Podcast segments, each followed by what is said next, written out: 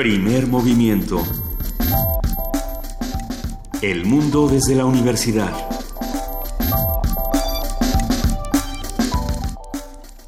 Muy buenos días, son las 7 de la mañana con 7 minutos de este 3 de marzo y estamos aquí en Radio UNAM 96.1 de FM, 860 de AM y es un inmenso privilegio poder saludar a mi querida compañera y amiga Juana Inés de ESA. ¿Cómo estás, Benito Taibo? Buenos días. Muy buenos días. Estoy aquí con mucho gusto este viernes para eh, estar con ustedes durante esta mañana. Les agradezco. Le mandamos un saludo a Luisa Iglesias. Le mandamos un saludo a Luisa Iglesias que descansó el día de hoy después de un paso frenético por la feria de minería. Sí, sí bueno, es que ha, estado, ha estado bastante fuerte. ¿eh? Ha estado bastante fuerte tengo la, la, impresión, bueno, minería es una fecha fija, pero tengo la impresión de que todos los... Eh, de que todas las personas por ahí de septiembre dijeron, no sabes qué, ¿por qué no nos esperamos a enero? Y entonces todas las cosas están sucediendo en enero, febrero y marzo, todos los coloquios, pláticas, conversatorios, chorchas y, momentos de reflexión están sucediendo ahora. Y algo que está sucediendo también es este pleito con Jeff Sessions, con el procurador, el fiscal, de, general de, el fiscal general de Estados Unidos, que ahora lo acusan de haber hablado con los rusos durante la campaña. Dos veces. Dos veces. Después de que había dicho que no, pero claro, lo que dicen es, él dijo que no había hablado de cosas de campaña, había hablado de otras cosas porque era senador. Y, bueno, lo que, lo que yo noto es, y ya lo, lo decía el otro día, que hay una, un gusto porque le vaya mal a Trump por parte de los medios. Como hay un gusto por parte de los medios mexicanos de que le vaya mal a Peña Nieto y a mí de pronto, sin que ninguno de los dos me resulte particularmente simpático, nada simpático, eh, creo que de pronto los medios caemos en, en este gusto por porque las cosas salgan mal y es un poco darnos un tiro en el pie. No es cosa de que los apoyemos, pero no, sé. No. Estoy en esa reflexión. Estás en esa reflexión, me parece muy bien la reflexión.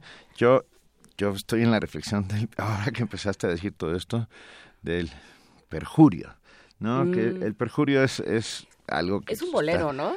aparte de un bolero, está contemplado dentro de las leyes y es mentir. Y cuando mientes, bueno, cometes perjurio. Eh, y cuando cometes... Y eh, lo, ¿sabes qué está pasando con el caso de Jeff Sessions? Que él... Trata de no... me vas a incrustar ese lápiz, me vas a dejar un ojo como brocheta. Trata de no... Que en el caso de Jeff Sessions, él eh, fue muy, muy, muy violento con Bill Clinton eh, en algún momento acusándolo de perjurio. Y entonces, bueno, le acaba de, le está sucediendo lo mismo. Eso es para que anden con cuidado de las cosas que dicen o de con quienes se ven y luego no dicen que se ven con esos que se ven. Eso es un tema, ¿eh? Sí, es un tema además muy grave para la sociedad estadounidense, según decía eh, mi maestra Margarita Palacios. A mí justamente el juicio a Clinton me tocó cuando estaba en la facultad tomando clases con Margarita Palacios y ella lo que decía es el problema con, eh, con el perjurio en la sociedad estadounidense es que como son puritanos, ahí no, no, se debe mentir. Claro. Entonces ellos sí se lo toman muy en serio. Nosotros partimos del punto de todos mienten, como, como diría Doctor House, ¿no? De, de, sí, bueno, pues eso dije, pero ay, tampoco es tan cierto, ¿no? Y entonces avientan a decir unas cosas.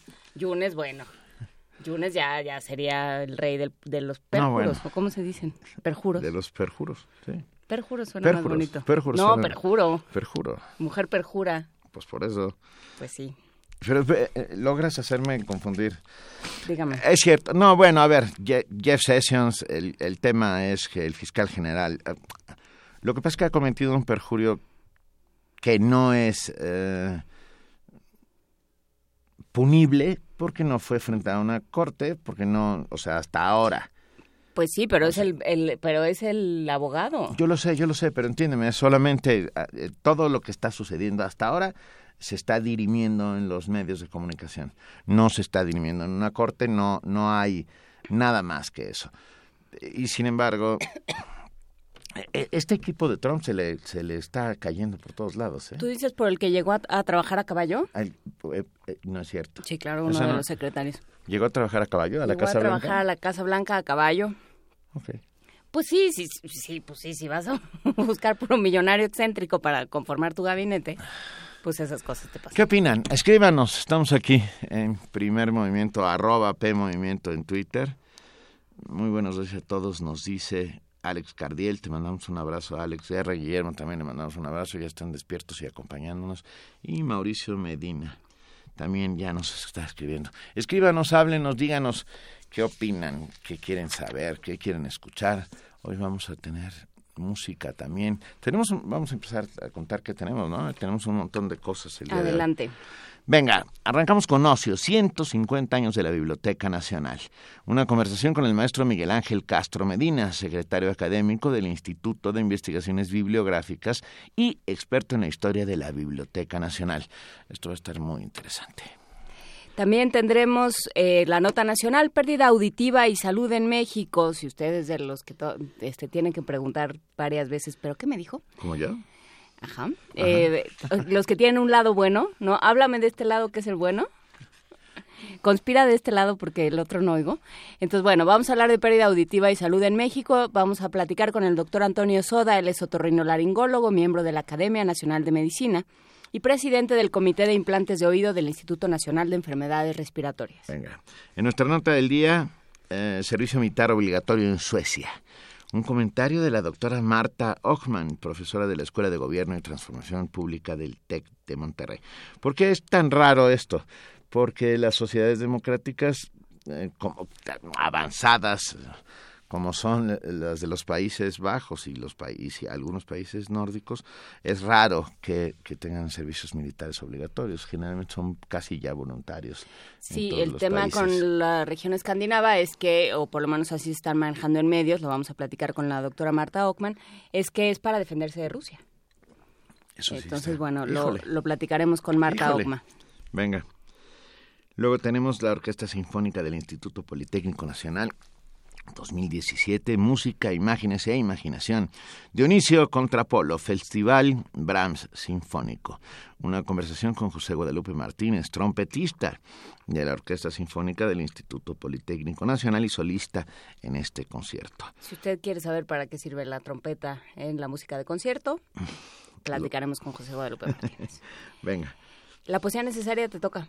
Venga, me toca, lo haré con gusto. Muy bien. ¿Eh? Ay, nuestro radioteatro no lo anunciamos. No, por eso me sorprendí, dije, a lo mejor ya, ya quiso. Tenemos radioteatro sorpresa, ¡yay! Está muy divertido. El, día de hoy a mí me parece muy divertido, ya verán. Ok, tendremos radioteatro sorpresa, que es con lo que vamos a iniciar dentro de un ratito. Y esto es una gran noticia, un tranvía llamado Deseo, de Tennessee Williams una conversación con Iona Deisberg, directora de la puesta en escena, y con el actor Rodrigo Murray, gran amigo, estarán aquí en cabina. Estarán en cabina preguntándonos, eh, más bien contestándonos qué hace uno con Tennessee Williams a estas alturas. Híjole. se volvió vigente de nuevo, nunca dejó de ser vigente. ¿Qué pasa con Tennessee Williams? Vamos a platicarlo todo esto el día de hoy. Por lo pronto nos vamos a un poco de música. Vamos a escuchar Breeze Blocks de Al J, una canción propuesta por Pacho, lo cual la convierte en una pachorrola. She may contain the urge to run away, but hold her down with soggy clothes and breeze blocks. in your fever, scream me again. Never kisses, or do you ever send a full stop? Do you know where the waffles go? They go along to take your breakfast down and say, My love, my love, love, love.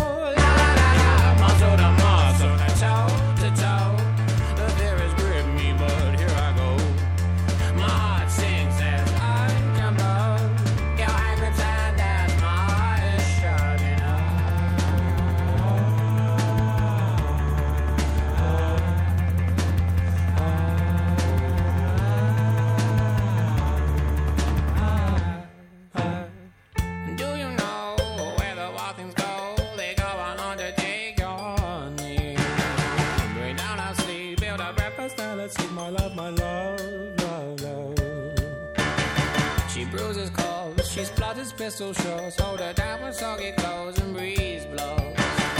She's morphine, queen of my vaccine, my love, my love, love, love.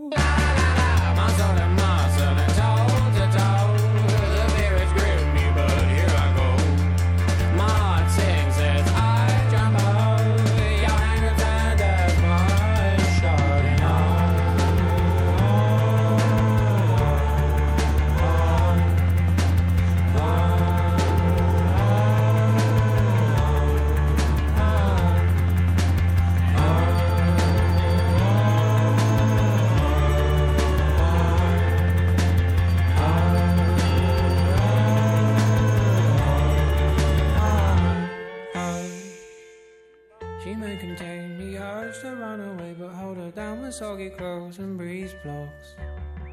Germany, disinfect the scene, my love, my love, love, love. Please don't go. I love you so, my lovely.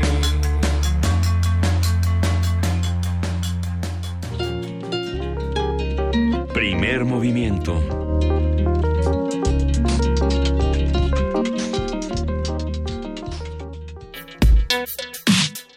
Viernes de ocio. En mil, por favor. en 1867, Benito Juárez, en su calidad de presidente del país, decretó la fundación de la Biblioteca Nacional de México, institución que conserva la memoria de la nación por su patrimonio bibliográfico. Su acervo pasó a ser parte de la UNAM en 1929 y actualmente la Biblioteca Nacional cuenta con 1.365.321 volúmenes. Este 2017 la Biblioteca Nacional cumple 150 años de recolectar, proteger y difundir todos los libros hechos en México y los que tratan sobre México. Eh, con ese motivo, el Instituto de Investigaciones Bibliográficas de la UNAM ha preparado un amplio y diverso programa de actividades académicas, exposiciones, conferencias y presentaciones de libro. Conversaremos sobre la función de las bibliotecas en las comunidades, la Biblioteca Nacional, su historia y su futuro con el maestro Miguel Ángel Castro Medina Seco del Instituto de Investigaciones Bibliográficos y experto en historia de la Biblioteca Nacional de México y del Instituto de Investigaciones. Muy buenos días, maestro Miguel Ángel Castro Medina. Es un placer tenerlo aquí en Primer Movimiento.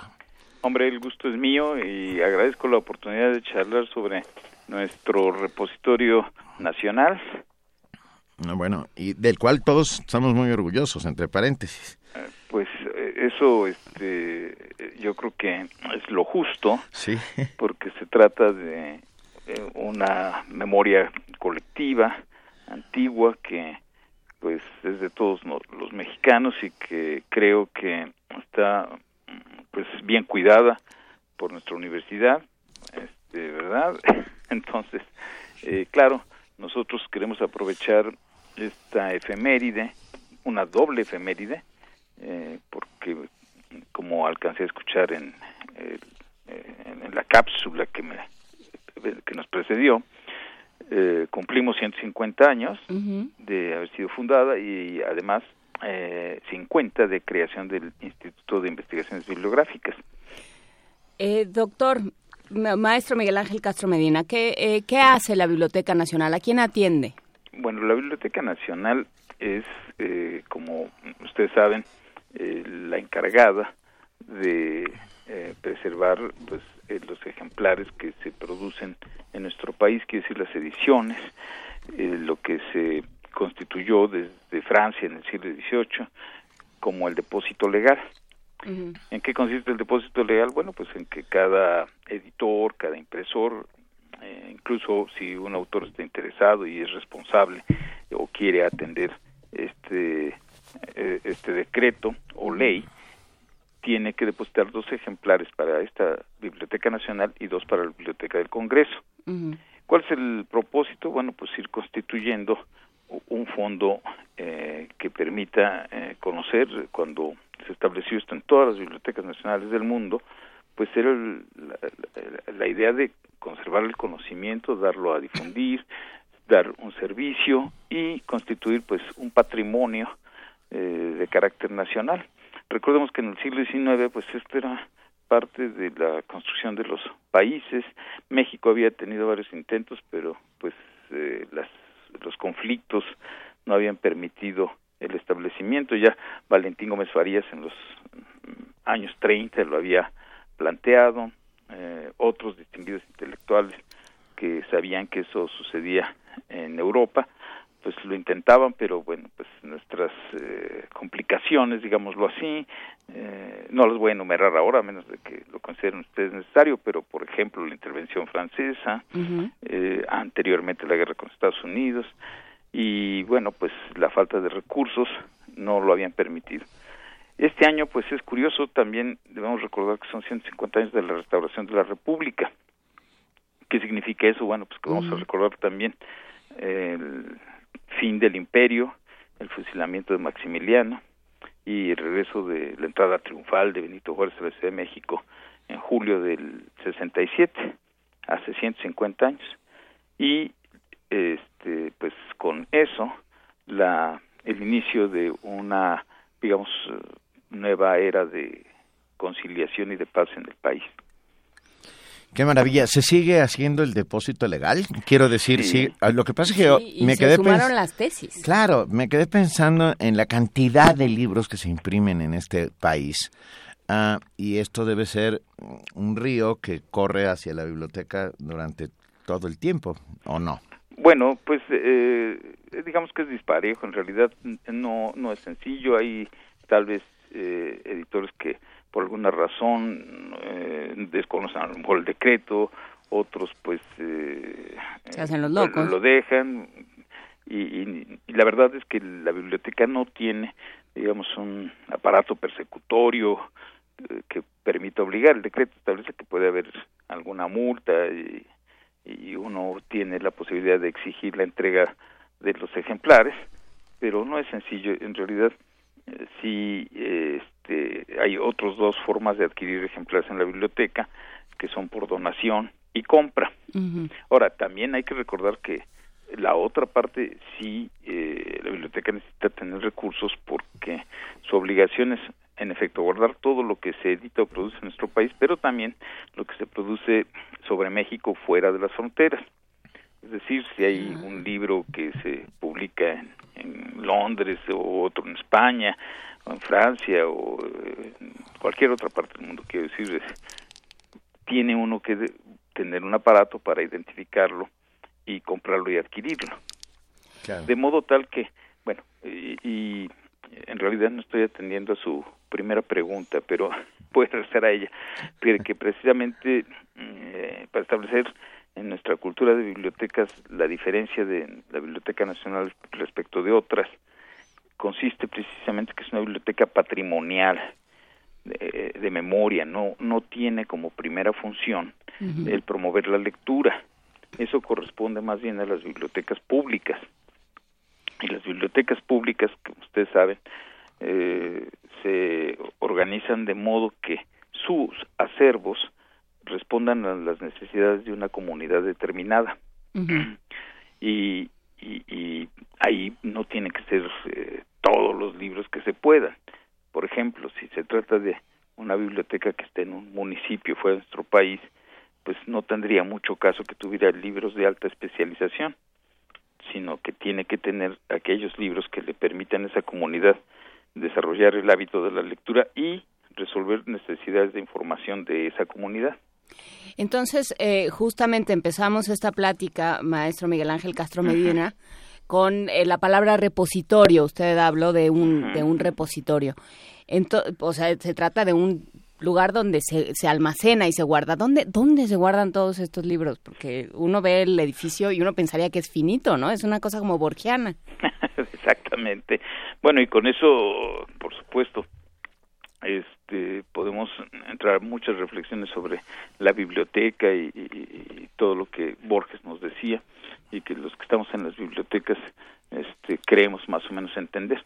Sí, bueno, la institución pues tiene que tener la capacidad para a- guardar, ahora estamos en el edificio que se localiza en el Centro Cultural Universitario, construido en 1979 para la biblioteca y ahora estamos trabajando, eh, la tecnología ahora nos ayuda en la preservación de los libros más importantes por medios electrónicos, es decir, la preservación digital. Eh, Y ahí la tecnología nos va a ayudar, pero en general todas las bibliotecas pues tienen que tener respaldo para construir los edificios que las alojen y permitan su crecimiento. Al respecto, mm, y regresando a la historia de la biblioteca, el primer eh, espacio que le fue proporcionado fue el extemplo de San Agustín, que se localiza en Isabela Católica y República de Uruguay. Entonces, ahí, eh, pues, por los procesos de secularización y, y los, eh, precisamente con el gobierno de Juárez, todos los bienes eh, eclesiásticos que fueron eh, expropiados se adoptaron se adaptaron para dar servicios laicos. Y ese fue el caso de San Agustín. Se adaptó y el gobierno, aunque no tenía mucho dinero, fue invirtiendo y convirtió a San Agustín en la primera biblioteca nacional.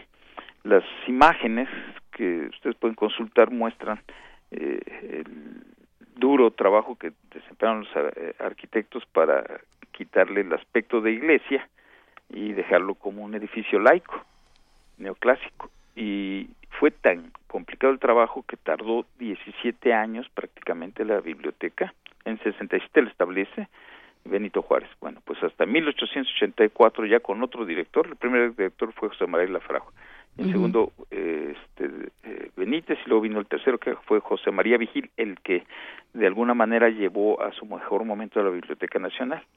Y en 84 por fin el edificio este, quedó listo para dar servicio. Entonces, bueno, sí, es importante tener eh, los recursos, que el país proporcione los recursos necesarios para que el acervo tenga donde resguardarse. ¿Y, cómo resguardarse? Porque cada vez los libros son más eh, deleznables en el sentido, en el verdadero sentido de la palabra, cada vez son más frágiles. Pues hay de todo. Este, eso hay eh, editores que les gusta hacer el libro objeto, libros lujosos, fuertes, bien hechos. Pero son los menos, en general la eh, celulosa aguanta poco y el pegamento aguantan poco. Pues sí, es, cierto, pero bueno, los criterios de las... Antes, por ejemplo, sucedía lo siguiente, ustedes cuando iban a una biblioteca, pues todos los libros tenían este cartón de queratol, que se llama, eh.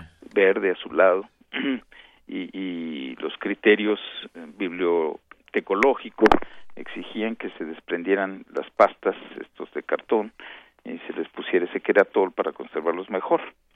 Pero se cometía pues eh, no por mala fe, sino porque así eran los criterios, eh, un pequeño para nuestro para los que ahora nos interesa estudiar el libro en todos los sentidos, desde su materialidad, por ejemplo, pues es un desperdicio porque no sabía uno cómo salió, le quitaban eh, los forros. Sí. quedaba el cartón y ahora, por ejemplo, se dejan ya los libros sin ya, no se forran, ya no se les pone ese creator, se colocan correctamente en el estante y si se les da un mantenimiento de limpieza, se hacen fumigaciones periódicas para que no mm, eh, espacios donde no haya humedad, condiciones climáticas adecuadas, eh, que no les llegue la luz, porque la luz parece mentira también, es enemiga del papel. Claro. Entonces, este se conservan bien muy bien, a pesar de que su eh, originalmente no sean eh, papeles muy finos o, muy resistentes. Entonces hay que tener las condiciones eh, adecuadas en el acervo para que estén en buen estado. Y nosotros tenemos, por fortuna, muy buen departamento de conservación. Y claro, cuando vuelvo a la historia del edificio, en San Agustín sí se estaban afectando los ejemplares, pues porque no era un edificio que se hubiera eh, construido para resguardar una biblioteca. Claro, sí, eh, hay humedad, como había dice humedad, eh, Había animalitos, políticos, terribles. Entonces, este, pues, digamos, los procesos técnicos han avanzado y ahora, en, desde el 79 que está ahí ya el edificio en el centro cultural, pues las condiciones son mucho mejores. a ver, para nuestros amigos que escuchan el primer movimiento, cualquiera puede ir a visitarla, a, a, leer, a, buscar.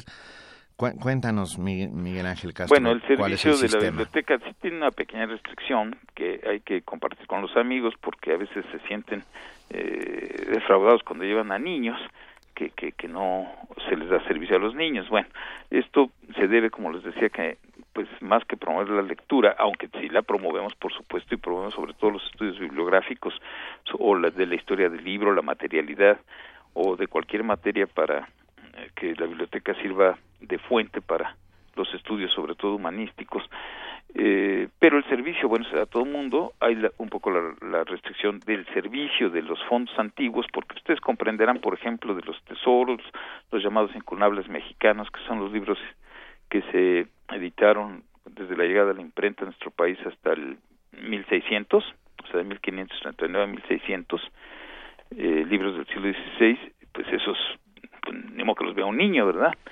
Eh, o los manuscritos, o, los archivos especializados, o demás, pero ya tenemos una sala que permite a, que a, las personas eh, que niños o adolescentes, es decir, personas de 16 años para abajo, estén en una pequeña biblioteca que da servicio a la entrada a la mano derecha. Pero el servicio, eh, digamos, está dividido en dos partes. El acervo general lo puede consultar cualquiera, basta que lleve una identificación. Y el acervo del fondo reservado, ahí sí se necesita, pues, eh, solicitar, eh, hacer el pago de una pequeña identificación y eh, justificar eh, eh, su interés o la necesidad de consultar el fondo reservado. Basta, por ejemplo, que un tesista presente su carta de, de que va a hacer la tesis, un investigador se identifique como tal y con eso puede ya también acceder a las colecciones del fondo reservado. Qué maravilla. Estamos hablando de más de un millón 365.321 volúmenes que, que van creciendo, ¿no? Pues sí, eh, en realidad eh, estas cifras, pues eh, digamos, son más o menos aproximadas porque eh, llevar el inventario al día no es tan fácil. De pronto llegan, por ejemplo, una donación importante y, pues no tenemos el equipo que quisiéramos tener para catalogarlo eh, de inmediato. Entonces se va se ha rezagado un poco la catalogación, tal vez tengamos un poco más. Hay que recordar nada más que hay cifras que hacen referencia a los volúmenes o unidades físicas y otras a los títulos. Por ejemplo, una enciclopedia que tiene ocho volúmenes está contemplada como uno y son ocho unidades eh, físicas. Claro, pero está contemplada como una. Como un título. Claro. Entonces, por eso hay que eh, manejar las dos cifras. Ahora, eh, los volúmenes son muchos más. Por ejemplo, nosotros también tenemos a cargo a la Meroteca Nacional. Entonces, imagine usted, por ejemplo, ahora que vamos a recordar los 100 años del llamado periódico de la vida nacional, ya no sé si puede decir su nombre, pero bueno. Sí, claro, eh, el Excelsior cumple este próximo mes 100 años de haberse fundado y pues nosotros también este, que es un caso singular el de México. Eh, la Biblioteca Nacional no es algo aparte, es la Biblioteca Nacional, pero precisamente por el crecimiento que se fue dando eh, a lo largo de los años, se crea la Hemeroteca Nacional. En 1944 se le da un edificio para separarse de San Agustín, ya no cabía y se da el que era el Templo de San Pedro y San Pablo, donde la universidad tiene ahora precisamente el Museo de las Constituciones y ahí estuvo la hemeroteca desde 44 hasta 79. Bueno, y hago referencia a ella para que tengan una idea de los espacios que necesitamos, porque eh, ustedes pueden tener, hablando de un título, por ejemplo, el Excelsior, pero imaginen que estamos celebrando 100 años de estarse publicando todos los días. Entonces, eh, esa multiplicación de ejemplares, pues eh, nos obligan a tener mayores espacios y eh, por lo tanto hay que tomar en cuenta que ahí tenemos eh, a diferencia de los libros lo que se llaman pues los diferentes números o las entregas que anteriormente se encuadernaban por eh, semestres. En el siglo XIX pues un periódico tenía ocho páginas a lo más de promedio. Y ahora pues ustedes este, hay ediciones de nuestros eh, del propio Excelsior del Universal del, del Reforma que llegan a tener eh, yo qué sé 80 páginas 90 páginas. Entonces este todo eso se tiene que guardar. Así que en promedio en una semana tenemos un metro cúbico de periódicos. No bueno pues sí van sumando. este dense una idea de lo que del espacio que se necesite. Sí van sumando, pero bueno, queda hecha esta invitación para todos los que estén con ansias de investigación, para todos los que quieran irse a dar una vuelta a la Biblioteca Nacional, solo a ver, porque uno puede recorrer nada más los pasillos y ver todo lo que hay. Bueno, pero ahora vamos a tener precisamente, bueno, siempre hay exposiciones que muestran la obligación de la biblioteca pues, es a dar a conocer el patrimonio. Organizamos a lo largo del año con los investigadores que están adscritos al instituto coloquios, eh, encuentros, mesas redondas, exposiciones y con eso pues pretendemos dar a conocer esa riqueza que cada vez se aproveche mejor. Eh, por ejemplo, este año vamos a tener eh, importantes exposiciones, una mm, que espero que ustedes nos acompañen, los invitamos muy cordialmente para que nos ayuden a difundirla y a disfrutarla sobre la eh, memoria viva de México, otra que va a tratar sobre las edades del libro, muy importante este de las edades del libro que tiene ya de respaldo la organización de un congreso internacional que ve las tres eh, las que llaman investigadores nuestras eh, tres edades del libro, es decir, el manuscrito, el impreso y eh, las ediciones electrónicas.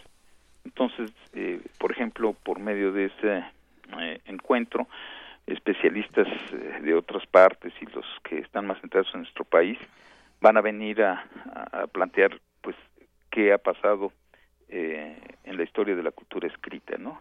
Vendrá Dominique Stutzman del Instituto de Recherche d'Histoire de Texte, o sea, del Instituto de Investigación de la Historia de los Textos, que es un experto en paleografía, Leslie Hauswan de la eh, Royal Society of Canada, una profesora emérita de la Universidad de Windsor, que es experta en historia del libro, otro distinguido profesor, Pandini Ray Murray, que es experto en medios digitales de la Universidad de Stirling, y miembro fundador de la Digital Humanities Network de Scotland, de Escocia. En fin, tenemos un coloquio sobre el eh, periodo de Manuel González. Sí, eh, Vamos a recordar a don Ernesto de la Torre. Bueno, ¿qué les puedo decir? Hay una buena oferta. Sí, justamente hablábamos eh, la semana, durante la semana en la, en la Feria de Minería con Loret Godiná, con Marina Garone y es las investigadoras que están organizando este coloquio de las edades del ah, libro. Perfecto. Y suena, suena muy interesante, por supuesto que le daremos seguimiento, por supuesto que estaremos invitando a todo el público de Radio UNAM para que se sume a estas actividades y por, y por supuesto que nos sumamos nosotros mismos a, la, a los festejos, no solo de la Biblioteca Nacional, sino del Instituto de Investigaciones Bibliográficas. Muchísimas gracias, maestro Miguel Ángel Castro Medina, por esta conversación. Pues espero no haberlos este, fatigado demasiado. No, no. Este, pero uno se entusiasma, ¿verdad? Venga, un abrazo. Muchísimas, gracias. Gracias, hasta pues gracias a ustedes por el espacio. Hasta luego. Hasta luego. Hay que saber perder. Ahora que estábamos hablando de perjurios. de perjurios y boleros. Y de Jeff Sessions. Esta canción dedicada a Jeff Sessions. A, a los medios también, muchachos, ya. O sea, con estos bueyes hay que arar ya, ni modo. Hay que saber perder con María Luisa Landín.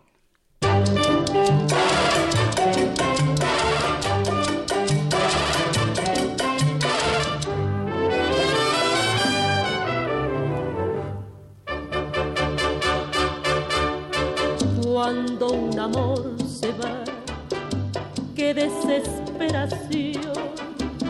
Cuando un cariño vuela,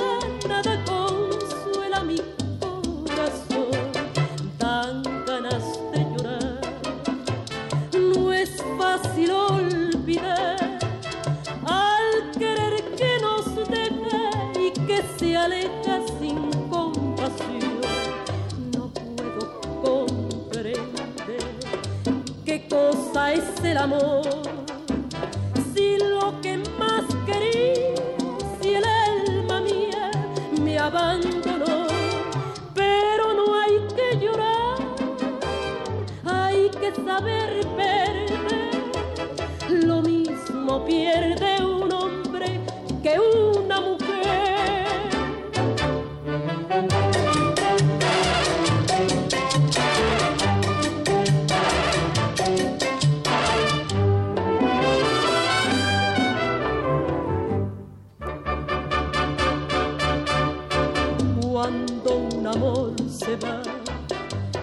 desesperación. Cuando un cariño vuela,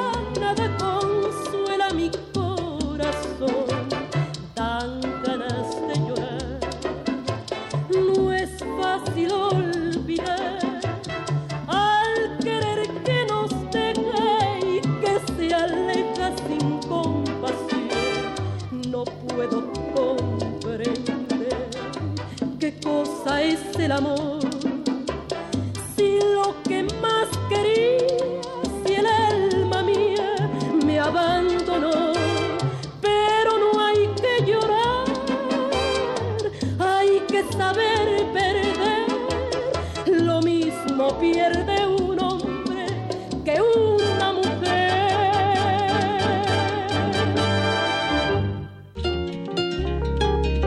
Primer movimiento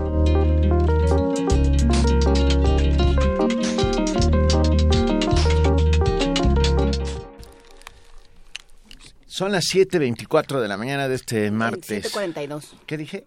24. ¿Viste cómo la dislexia funciona para los dos lados? Sí, ya vi. Qué suerte. Y de manera selectiva.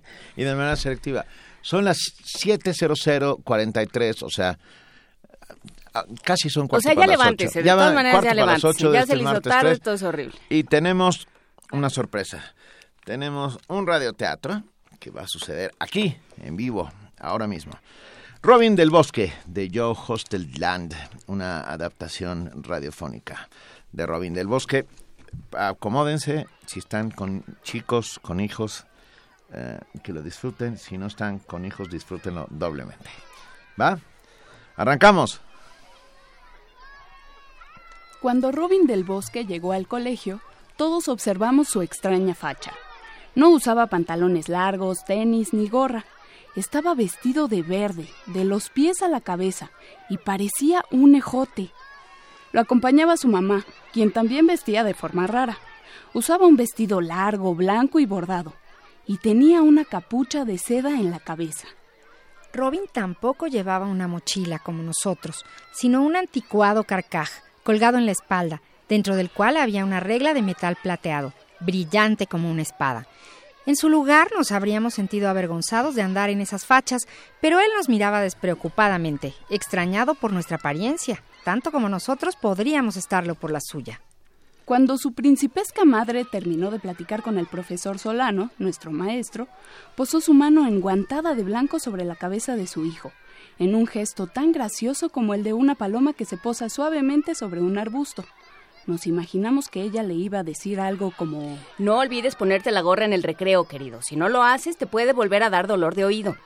O también podría haber po- o también habría podido decir simplemente. Trabaja mucho, Robin. Y come todo lo que te den en la cafetería. Ya está incluido en la colegiatura y no nos salió nada barata, ¿eh? como dicen todas las mamás cuando nos dejan en el colegio. Pero nada de eso. Ella dijo solemnemente. Dios os guarde, Robin. Haced honor a vuestra condición, hijo mío. Y para nuestra sorpresa, le tendió su delicada mano con guante blanco para que se la, besara. Cuando vimos eso, miramos hacia otro lado por puro pudor. Ese pobre tipo, vestido como ejote, evidentemente no era responsable de las locuras de su madre. Cada uno de nosotros sabe cuán desconcertantes son las mamás, especialmente en lo que tiene que ver con nuestra ropa y con las reglas que exige la buena educación. Sin embargo, la mamá de Robin, con su delirio de grandeza, rebajaba a las otras mamás al grado de simples fastidiosas. Pero aparentemente Robin tenía el hábito de cumplir esa ceremonia matinal. Besó la mano de su madre haciendo una ligera reverencia como en las películas y le respondió. No temáis nada, madre. Yo sé lo que debo. Por poco nos tragamos nuestros chicles. Afortunadamente sonó la campana y la agitación general nos permitió evitar la mirada del nuevo alumno, con su apariencia tan extraña. En clase, el profesor tomó a Robin por la espalda y anunció. Les presento a un nuevo compañero. Se llama Robin del Bosque.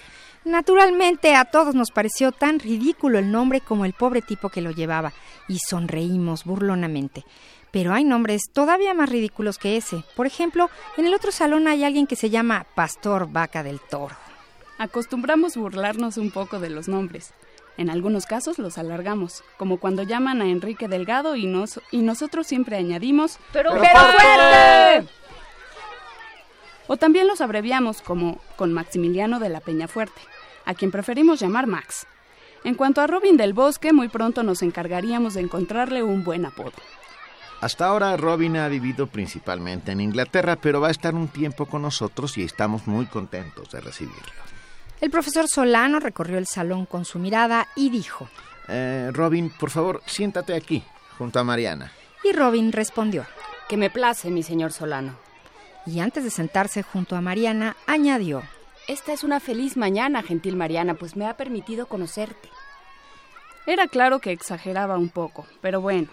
Tal vez era una costumbre inglesa eso de hablarles a las niñas como si fueran princesas de la corte de Inglaterra. En todo caso, sus palabras produjeron un un gran placer a la tontarrona de Mariana, quien enrojeció como un tomate. Sería necesario enseñarle a Robin que aquí estamos en una república. El profesor comenzó la lección de gramática. Es necesario que el verbo concuerde con el sujeto. Robin miraba al maestro Solano con aire soñador. Robin, ¿entiendes lo que digo? Pardiez. Sí, mi señor Solano, lo entiendo. El verbo es el rey y él manda. Sus súbditos le deben obediencia. Ellos le han jurado fidelidad y si no son traidores, el verbo tendrá concordancia con ellos hasta el fin de los tiempos. Presente, futuro, pasado simple o pasado compuesto. Miramos al profesor Solano para ver qué pensaba. Vista así, la gramática parecía una bella historia. Incluso el profesor parecía encantado. Ajá, mu- muy original, Robin, y muy justo, ciertamente. Yo añadiría que no hay que olvidar que los adjetivos también deben concordar con los sustantivos. ¿Cómo podría uno olvidar algo así? Los adjetivos también concuerdan, pero es extraordinario. Qué país tan maravilloso el de la ortografía donde todo el mundo concuerda también, sin luchas, sin rivalidades tontas, todos unidos. Ay, se empezó a sentir cierta incomodidad en la clase.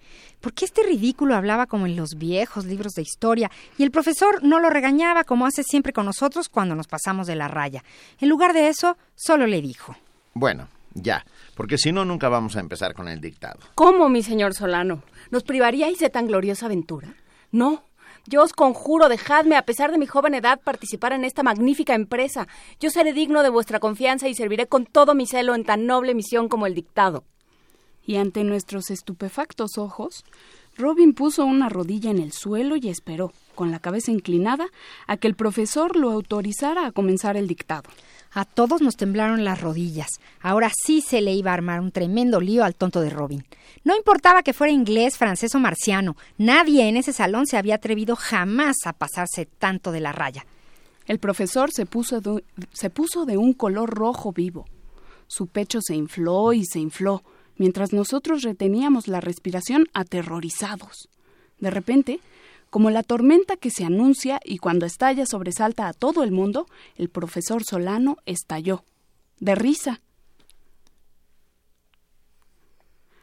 Reía de tal modo que tuvo que quitarse los lentes todos empañados. Y se reía tanto que también tuvo que desabrollarse el cue- desabrolla- desabrocharse el cuello de la camisa. Luego se sonó, produciendo un horroroso ruido de trompeta obstruida. Después de unos segundos de duda, debidos a un poco de temor, todos nos echamos también a reír. Fue el desorden total. Nos dábamos palmadas en la espalda, fingiendo que nos ahogábamos de risa. Algunos que tenían cuentas por arreglar en el recreo aprovecharon para darse golpes y puñetazos, fingiendo que eran por casualidad o por jugar. Pero los mejores momentos de la vida tienen un final, y el profesor Solano se colocó los lentes. Todos entendimos que la fiesta había terminado, excepto Maximiliano de la Peñafuerte, nuestro querido Max, quien siempre ha sido un poco lento para entender. Hasta ahora, Max no había reído, pero en este momento estalló en carcajadas al ver cómo el profesor se colocaba los lentes. Naturalmente, el rayo cayó sobre él. Maximiliano, te quedas sin recreo. Max nos miró con ojos de perro apaleado, pero no podíamos hacer nada por él. El ojo de acero del profesor impuso silencio. Tomen sus cuadernos. Dicho y hecho. El recreo sería en 20 minutos, así que no valía la pena perder el tiempo. En medio del ruido de las páginas se escuchó la extraña voz de Robin. ¡Al ataque! ¡Vamos al dictado! Y sacó de su carcaja una pluma fuente de oro en forma de flecha, que nos hizo babear de la envidia a todos menos a Laura. Eso no es nada. Yo tengo una pluma mucho mejor. La voy a traer al rato. Pero ella siempre está presumiendo. El dictado siempre es una prueba difícil, pero esta vez nos sentíamos resueltamente heroicos. Robin del Bosque había tomado el dictado como un desafío que no daba ninguna tregua. En cada coma, a cada punto, Ruby- Ru- Robin gruñía. No, no, punto y aparte, audaces camaradas, nada de pereza entre las tropas. ¿Quién sabe qué trampas nos prepara este enemigo de la ortografía antes de que nos detengamos? Apresuraos, mi señor Solano. ¿Todavía estamos muy lejos del final? y el profesor cabalgaba con su dictado como un caballero en camino para salvar a la dama del castillo. Y nosotros también cabalgábamos cuanto podíamos. Además, no escribíamos más que la mitad de las palabras para ir más rápido. En vista de la prisa, el profesor comprendería. Por fin, Robin del Bosque enarboló orgullosamente su dictado como una bandera y todos hicimos lo mismo. Entreguen esos endiablados dictados. Les advierto que están llenos de errores, que me imagino se hablará de mí en sus casas. Bueno, bueno, ahora salgan. Comenzamos a salir en fila, incluyendo a Max, quien aprovechó el cansancio del profesor para pasar inadvertido, a menos que hubiera olvidado que lo habían dejado sin recreo. Max no tiene buena memoria. Y mientras salíamos de clase, Robin adoptó un aire feroz. Si alguno de vosotros ha cometido muchos errores y nos ha deshonrado a todos, yo lo corregiré en forma terrible. Afuera, Robin se detuvo fascinado frente a un grueso árbol con enormes ramas. Por los mil demonios, qué árbol tan magnífico para esconderse y caer sobre el enemigo a brazo partido. Esas fueron las primeras palabras sensatas que le escuchamos y sonreímos, cuando desafortunadamente añadió. Supongo que esas excelentes ramas debieron acoger con frecuencia a los condenados a la horca. Hmm. Sin duda es aquí donde deben colgar a los desventurados que han traicionado a la ortografía y a mi señor Solano, ¿no es cierto? A pesar del calor, sentimos un escalofrío en la espalda. ¿Estábamos ante un verdadero loco peligroso?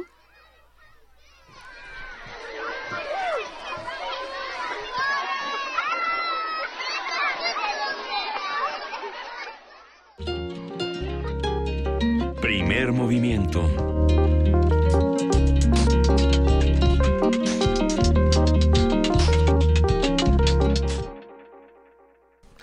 Siete de la mañana, 54 minutos. Muchas gracias a todos los que hicieron posible este radioteatro en vivo. Vania Nuche en voz haciendo el narrador.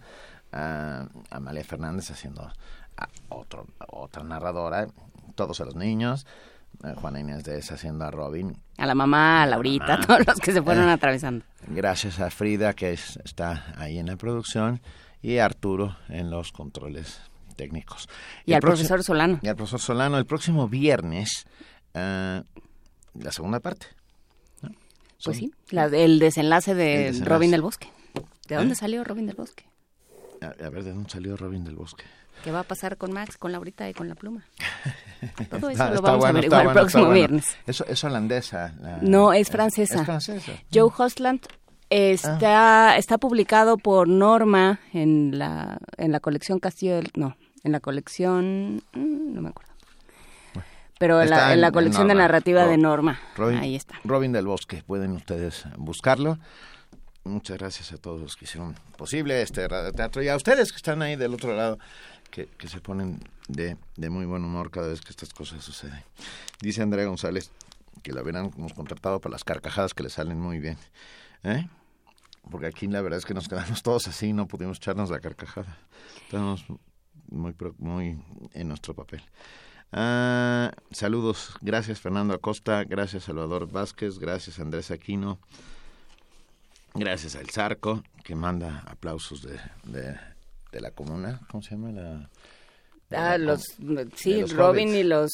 No, no, son los hobbits. Ah, sí. Pero ¿cómo se llama el lugar donde viven los hobbits? La comarca. La comarca. Que saludos desde la comarca y abrazos. Gracias a Federico Krisliev, a Claudia Guerrero, a Andrea González, a Oscar Torres, a Estefanía, Steffi, un beso.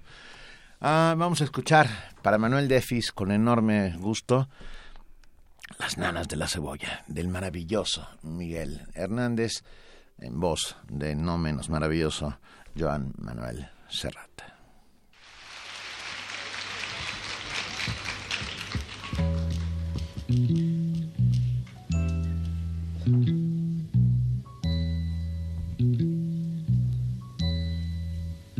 La cebolla es escarcha, cerrada y pobre. Escarcha de tus días y de mis noches. Hambre y cebolla. Hielo negro y escarcha, grande y redonda.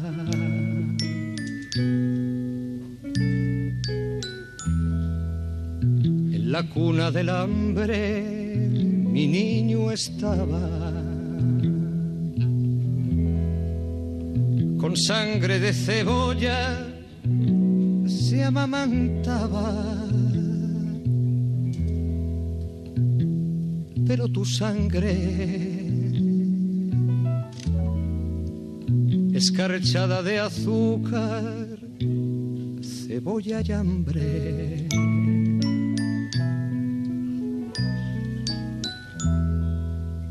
Una mujer morena, resuelta en luna,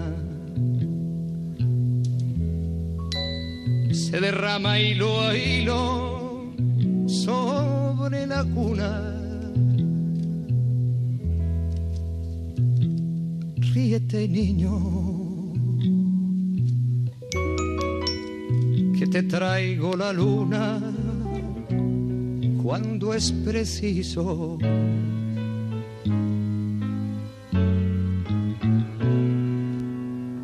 Tu risa me hace libre, me pone alas. Soledades me quita, cárcel me arranca.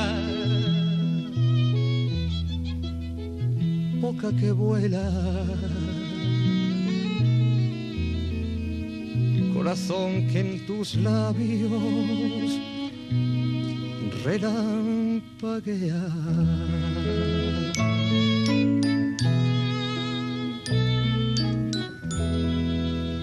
Es tu risa la espada más victoriosa. Vencedor de las flores y las alondras. Rival del sol.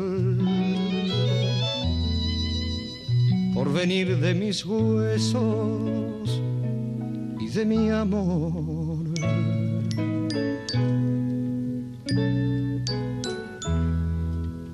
Desperté de ser niño, nunca despierte. Triste llevo la boca, ríete siempre, siempre en la cuna, defendiendo la risa, pluma por pluma.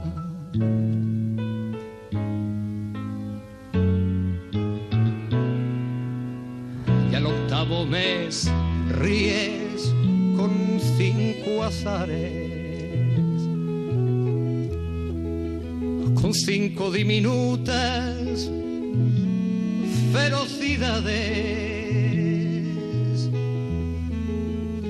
con cinco dientes, como cinco jazmines adolescentes.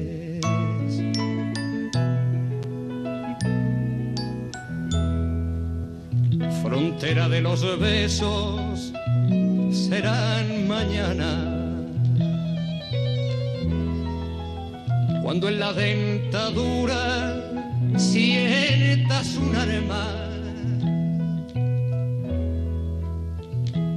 sientas un fuego, correr dientes abajo, buscando el centro.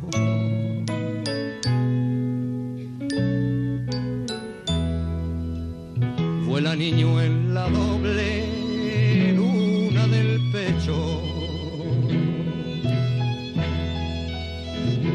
triste de cebolla, tú satisfecho. No te derrumbes, no sepas lo que pasa. ni lo que ocurre.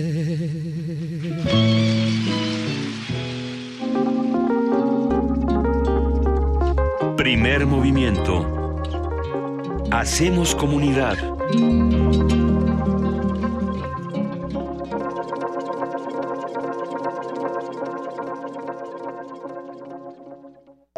Corte informativo. La UNAM Concepción Compani, investigadora emérita del UNAM, ingresó a el Colegio Nacional con la lección inaugural Los opuestos se tocan, indiferencias y afectos sintácticos en la historia del español. La lingüista y filóloga, adscrita al Instituto de Investigaciones Filológicas del UNAM, se convirtió en la integrante número 99. Hay un discurso oficial mmm, de que no hay una lengua oficial y de que todas las lenguas son lenguas nacionales. Eso es un hecho. Uh -huh. Pero también es un hecho que eh, hay una lengua de prestigio, que hay una lengua de imperio, que es la lengua española, y que las lenguas indígenas están, si no las revitalizamos de manera real, creando puestos de trabajo donde alguien que hable una lengua indígena tenga calidad de vida, hablando su lengua cotidianamente, entonces esas lenguas están destinadas a desaparecer. En entrevista con Radio UNAM, el doctor Miguel Carbonel, académico del Instituto de Investigaciones Jurídicas del UNAM, habló sobre la reforma laboral. Es una reforma a la Constitución. En particular, afecta de manera nuclear al artículo 123. Y lo más llamativo de la, de la reforma es efectivamente esta desaparición que tendrá que materializarse a lo largo del próximo año, en un año contados a partir del 24 de febrero, eh, de las juntas de conciliación arbitraje para dar lugar a verdaderos tribunales laborales, tanto en lo que respecta a la competencia del Poder Judicial de la Federación, como en todas y cada una de las 32 entidades federativas, eh, tendremos una jurisdicción laboral que sustituirá a estas juntas de conciliación arbitraje. Nacional. La Organización Mexicanos contra la Corrupción y la Impunidad reveló una investigación que sostiene que el expresidente Felipe Calderón y Pemex fueron involucradas en la investigación sobre los sobornos de la constructora internacional Odebrecht. Habla Raúl Olmos, integrante del organismo. El principal hallazgo que hoy publicamos es que el nombre o la referencia de la presidencia de la República en tiempos de Calderón ya aparece en un documento del expediente que se sigue en Brasil, en el llamado Gran Caso Lavallato, que es el asunto, el macro asunto de corrupción o la gran investigación de corru sobre corrupción que se sigue en Brasil y que ha extendido a por lo menos 12 países de América Latina y de África. Esta mención que se hace sobre la presidencia de la República en tiempos de Calderón eh, está integrada en el expediente que se sigue al expresidente Lula en Brasil por posible tráfico de influencias del expresidente a favor de Odebrecht. Miguel Ruiz Cabaña, subsecretario para Asuntos Multilaterales y Derechos Humanos de la Secretaría de Relaciones Exteriores, expuso ante el Consejo de Derechos Humanos de la ONU que México seguirá defendiendo a los conacionales que viven en otros países y a los migrantes que pasan por territorio mexicano. Ante el creciente clima de violencia en Veracruz, el titular del Ejecutivo Federal prometió más acciones en la entidad. Por su parte, el gobernador Miguel Ángel Yunes demandó el compromiso de la Federación para darle a la entidad seguridad y estabilidad. Andrés Manuel López Obrador, presidente de Morena, informó que denunciará ante la Procuraduría General de la República a la precandidata panista a la gubernatura del Estado de México, Josefina Vázquez Mota, por presunto desvío de recursos públicos. Compraron a Josefina Vázquez Mota. Luego de la elección del 2012 recibió su fundación más de mil millones de pesos autorizados por Peña Nieto y supuestamente el dinero que le entregaron a Josefina Vázquez Bota era para ayudar a nuestros paisanos migrantes. La senadora panista Luisa María Calderón reveló que el gobernador de Michoacán, Silvano Aureoles, publicó su intención de contender por la presidencia de la República como parte de un pacto con el gobierno federal para restar puntos a López Obrador. Economía y finanzas. Pedro Joaquín Codwell, secretario de Energía, anunció tres nuevas licitaciones en materia de hidrocarburos que se convocarán antes de concluir la actual administración. Serán la 2.4 para aguas profundas y para terrestres no convencionales, la 3.1 para aguas someras y áreas terrestres convencionales y la 3.2 para aguas profundas y áreas terrestres no convencionales. Internacional. La Eurocámara votó a favor para que se les exija visa a los ciudadanos de Estados Unidos que intenten viajar a la Unión Europea antes de verano. Esto después de que Washington decidiera no permitir que algunas personas del bloque continental entren libremente a su país.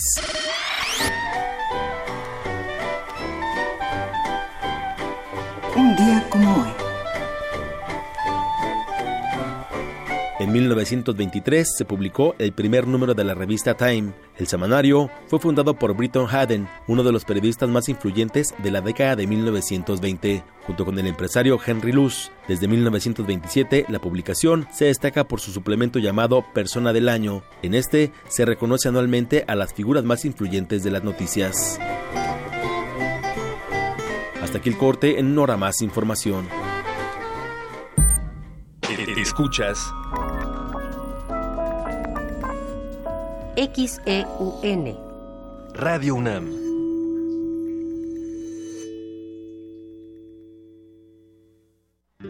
El siglo XVI, conocido como Cinquecento, es un heredero del humanismo que funda la estética de lo extraordinario y nunca es menos clásico que cuando piensa que es clásico. Te invitamos a participar en Invocación del Último Renacimiento, el Renacimiento Insólito. Curso a cargo de Otto Cázares, vasto recorrido por el manierismo italiano y el Renacimiento francés. Todos los sábados de marzo, de las 11 a las 14 horas. Adolfo Prieto, 133, Colonia del Valle, cerca del Metrobús Amores. Mayores informes al 56 23 32 72 y 73. Radio UNAM.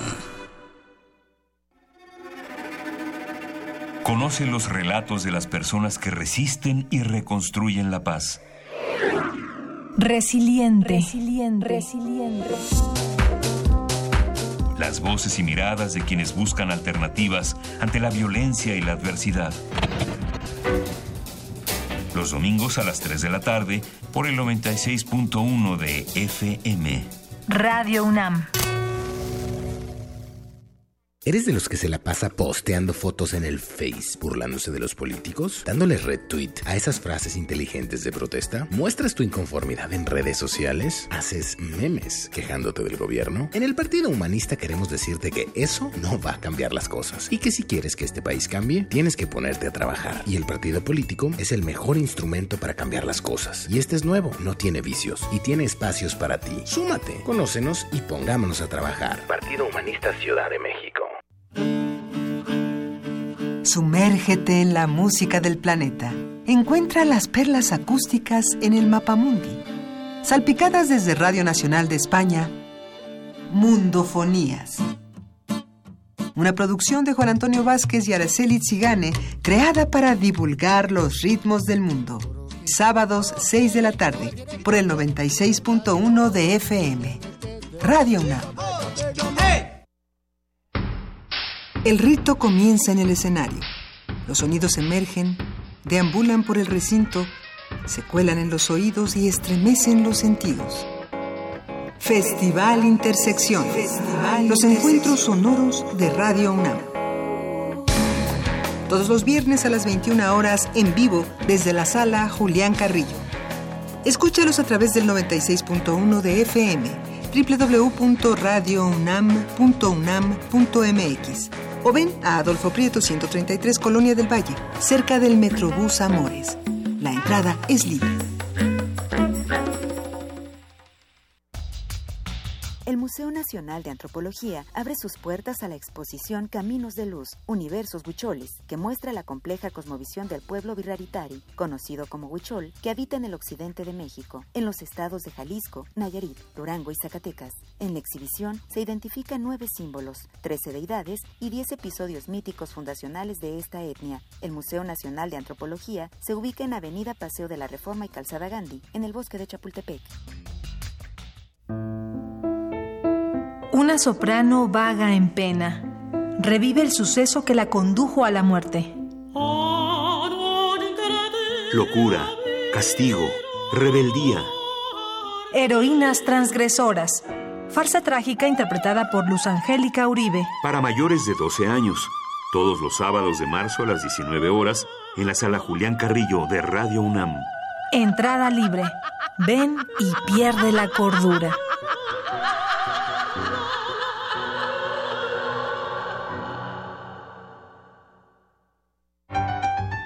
Como los pulpos, los escritores son más sabrosos en su tinta.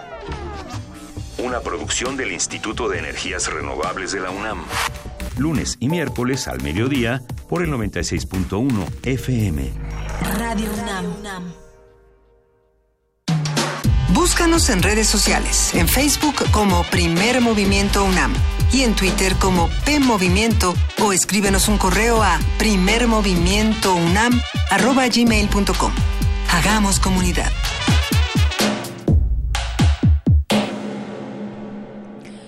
Ocho de la mañana con 12 minutos, ya estamos de regreso en Radio UNAM. Nos dice Salvador Vázquez, anuncios de partido en Radio UNAM. Eh, le recordamos que las concesiones las otorga el gobierno de la República y que por lo tanto estamos obligados a cumplir con los lineamientos del Instituto Nacional Electoral.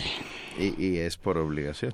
Sí, no, no es que a nosotros nos parezca particularmente interesante el contenido de los partidos. Hemos propuesto de, de diferentes maneras eh, darle la vuelta a esta a esta petición. Hemos hemos propuesto que se abri- que se abran espacios, que se hagan discusiones, que realmente se con- se utilicen esos espacios para generar un contenido que pueda ayudar a, a una reflexión, a una a un voto más informado. Pero- y no hemos ido muy lejos por la respuesta, Ah, como dicen. pa. No funciona así. No, No funciona funciona así. La vida no funciona así. Pero, Pero mira, escriba al INE y quejarse. ¿Eh? Eso sí, puede escribir al INE y quejarse, eso sí. Sí. Porque quejarnos sí, eso sí se nos da. tenemos un 2 por 1 en boletos. ¿Ok? A partir de este sábado 4 de marzo, la obra de teatro, una investigación pornográfica. Eh, propuesta provocativa con un concepto de teatro cabaret en el que se habla de manera desenfadada del sexo, la pornografía, el travestismo, el sadomasoquismo, el onanismo y las teorías de género, ofrece dos por uno a las personas que tengan credencial vigente de la UNAM con solo presentarla en taquilla. El monólogo está, está hecho, es, yo ya lo vi, a mí me encantó. Eh, tiene pedazos de la teoría de King Kong de, de Virgin Despentes, complementado con manual para señoritas de Pierre Louis del siglo XIX y testimonios de profesionales de la industria del porno. Es, no, no, a pesar de que se llama una investigación pornográfica, no esperen pornografía. Es una obra de teatro muy inteligente que avanza hacia los terrenos de lo sociológico, de lo antropológico, con la maravillosa interpretación de Alba Alonso, que es actriz y directora, y su contraparte, que es fotógrafo y músico y video, Vicente Mas. Están Solo quedan cuatro sábados, Foro Shakespeare, Zamora 7, Colonia Condesa a las 8 de la noche, todos los sábados. Dos por uno si van por la UNAM, ¿vale? Si llevan su, su credencial de la UNAM, les dan un dos por uno. Y... Eh, los ah, vamos, bueno, vamos a dar eh, dos por uno en la obra Una investigación pornográfica por el muro de Facebook. Pongan su nombre más hashtag investigación Ah, pornográfica. ok, si ponen en, en nuestro muro el dos- eh, su, Su nombre, y luego se presentan con su credencial de la UNAM. Eso. Y nosotros avisamos quiénes van. Y bueno, avisar, avisar rápidamente. Seguimos en los... Tin, din, din, En el aviso parroquial. Sí. Adelante. Ah, curso Castalia, invocación del último renacimiento, el renacimiento insólito. Eh, un curso que dará, eh, es un curso de 12 horas que brindará el maestro Otto Cázares, al cual queremos mucho, productor, guionista, catedrático de la Facultad de Filosofía y Letras de la UNAM, entre sus programas de radio, bueno, ha estado muchas veces con nosotros, eh, Conspiraciones, Bitácora de un admirador de Balzac, etcétera. Ah, hay que decir que este curso, eh, Castalia, Invocación del Último Renacimiento, se lleva a cabo aquí, se va a llevar a cabo aquí en la sala Julián Carrillo de Radio UNAM. Ah, Y por lo pronto nos vamos a una nota. Tú, tú te quedaste con el papelito de las Pero notas. espera, ¿no? nada más informes e inscripciones. Lunes a viernes. Bueno, el curso será los sábados de 11 a 14 horas en la sala Julián Carrillo. Y eh, informes e inscripciones, lunes a viernes de 11 a 15 y de 17 a 19 horas al 56 23 32 72. Inscríbanse, es un curso maravilloso de Otto Cázares ¿eh? que, que daremos aquí en Radio NAM. Y ahora sí que me dijiste. Eh, ahora sí te dije que creo que me sustrajiste una hojita, pero ahora ya, ya, ya lo subsané. La UNAM desarrolló un proyecto para resolver el reto que representa la contaminación lumínica y el desperdicio generado por la luz artificial. El Instituto de Astronomía de la Universidad Nacional, con sede en Ensenada, Baja California, obtuvo un galardón por este trabajo. Los detalles los tiene nuestra compañera Virginia Sánchez. Para desplazarnos y realizar actividades con seguridad en la vía pública durante las noches, es necesario el alumbrado artificial. Sin embargo, el uso excesivo deriva en lo que se conoce como contaminación lumínica. Fernando Ávila Castro, investigador del Instituto de Astronomía de la UNAM en Senada, desarrolló un proyecto para atender esta problemática. Para ello, trabajó en varias propuestas para disminuir el efecto nocivo por el desperdicio lumínico. Por esta labor, obtuvo el Premio Defensor de los Cielos Oscuros 2016 que otorga la Asociación Internacional de Cielos Oscuros. Aquí en México todo este trabajo de estudiar la contaminación lumínica y prevenirla viene del Observatorio Astronómico Nacional en la Sierra de San Pedro Mártir, en el municipio de Ensenada. Aunque es un sitio muy remoto, lo que favorece tener uno de los mejores cielos oscuros del mundo, pues el crecimiento de las ciudades y poblados vecinos es algo que que la luz que escapa de estas ciudades puede viajar cientos de kilómetros iluminando el cielo, pues que hasta el momento permanece completamente oscuro. Y bueno, pues precisamente cómo es posible que la luz de una ciudad pueda viajar tanto. Pues de entrada, si tenemos una iluminación vial, las luminarias de las calles eh, mal diseñadas, mal instaladas, donde la luz escapa por arriba del horizonte, pues puede viajar cientos de kilómetros, como mencionábamos, por la atmósfera y llegar. El especialista explicó cómo debe ser una iluminación de calidad, que brinde seguridad en las vialidades, prevenga la contaminación lumínica y permita ahorrar entre el 40 y 60% del consumo. Pues el primer trabajo que tenemos que hacer, y es el que se ha ido realizando con los sitios de Ensenada y de Mexicali, y ahora con Tijuana, pues es que el diseño de las nuevas luminarias dirija la luz solamente hacia abajo, hacia la calle, hacia las banquetas, que es donde realmente se necesita. Segundo paso, pues va a ser la tonalidad de la luz. Vamos a direccionarla donde se necesite y vamos a usar los colores adecuados. Necesitamos obviamente una reproducción adecuada de color, pero sin exagerar hacia, hacia el azul. Queremos un blanco cálido. Obviamente las luminarias tienen que estar bien instaladas, hay que tener en cuenta también la intensidad, es decir, vamos a iluminar solo lo que se necesita, la cantidad necesaria para que sea seguro. Entonces vamos a iluminar de una manera uniforme, de una manera que solo se necesite la luz necesaria. Finalmente, pues un horario de operación. Queremos que sea iluminado donde se necesita, cuando se necesita. Esta propuesta ya se encuentra en la Cámara de Diputados, donde se trabaja para que la Ley Federal de Protección del Ambiente sea modificada y se introduzca el tema de la contaminación lumínica a nivel federal, con la finalidad de que se trabaje en las normas, técnicas y manuales de operación necesarios que permitan realizar estos cambios. Para quienes estén interesados en conocer más sobre el tema y proyecto de la UNAM, pueden consultar la página leydelcielo.astrocen.unam.mx. Para Radio UNAM, Virginia Sánchez.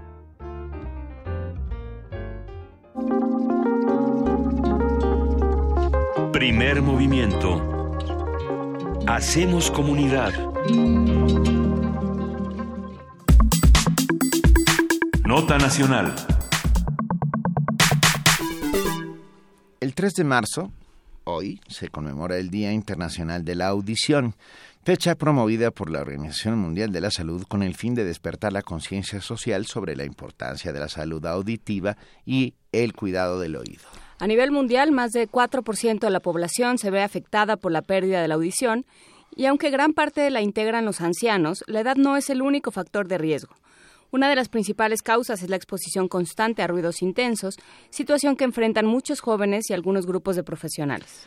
La pérdida de audición es la discapacidad sensorial de mayor prevalencia, aunque puede prevenirse con medidas de salud pública como la vacunación, el mejoramiento de la salud de la madre y el niño, así como prácticas buenas y seguras en el trabajo.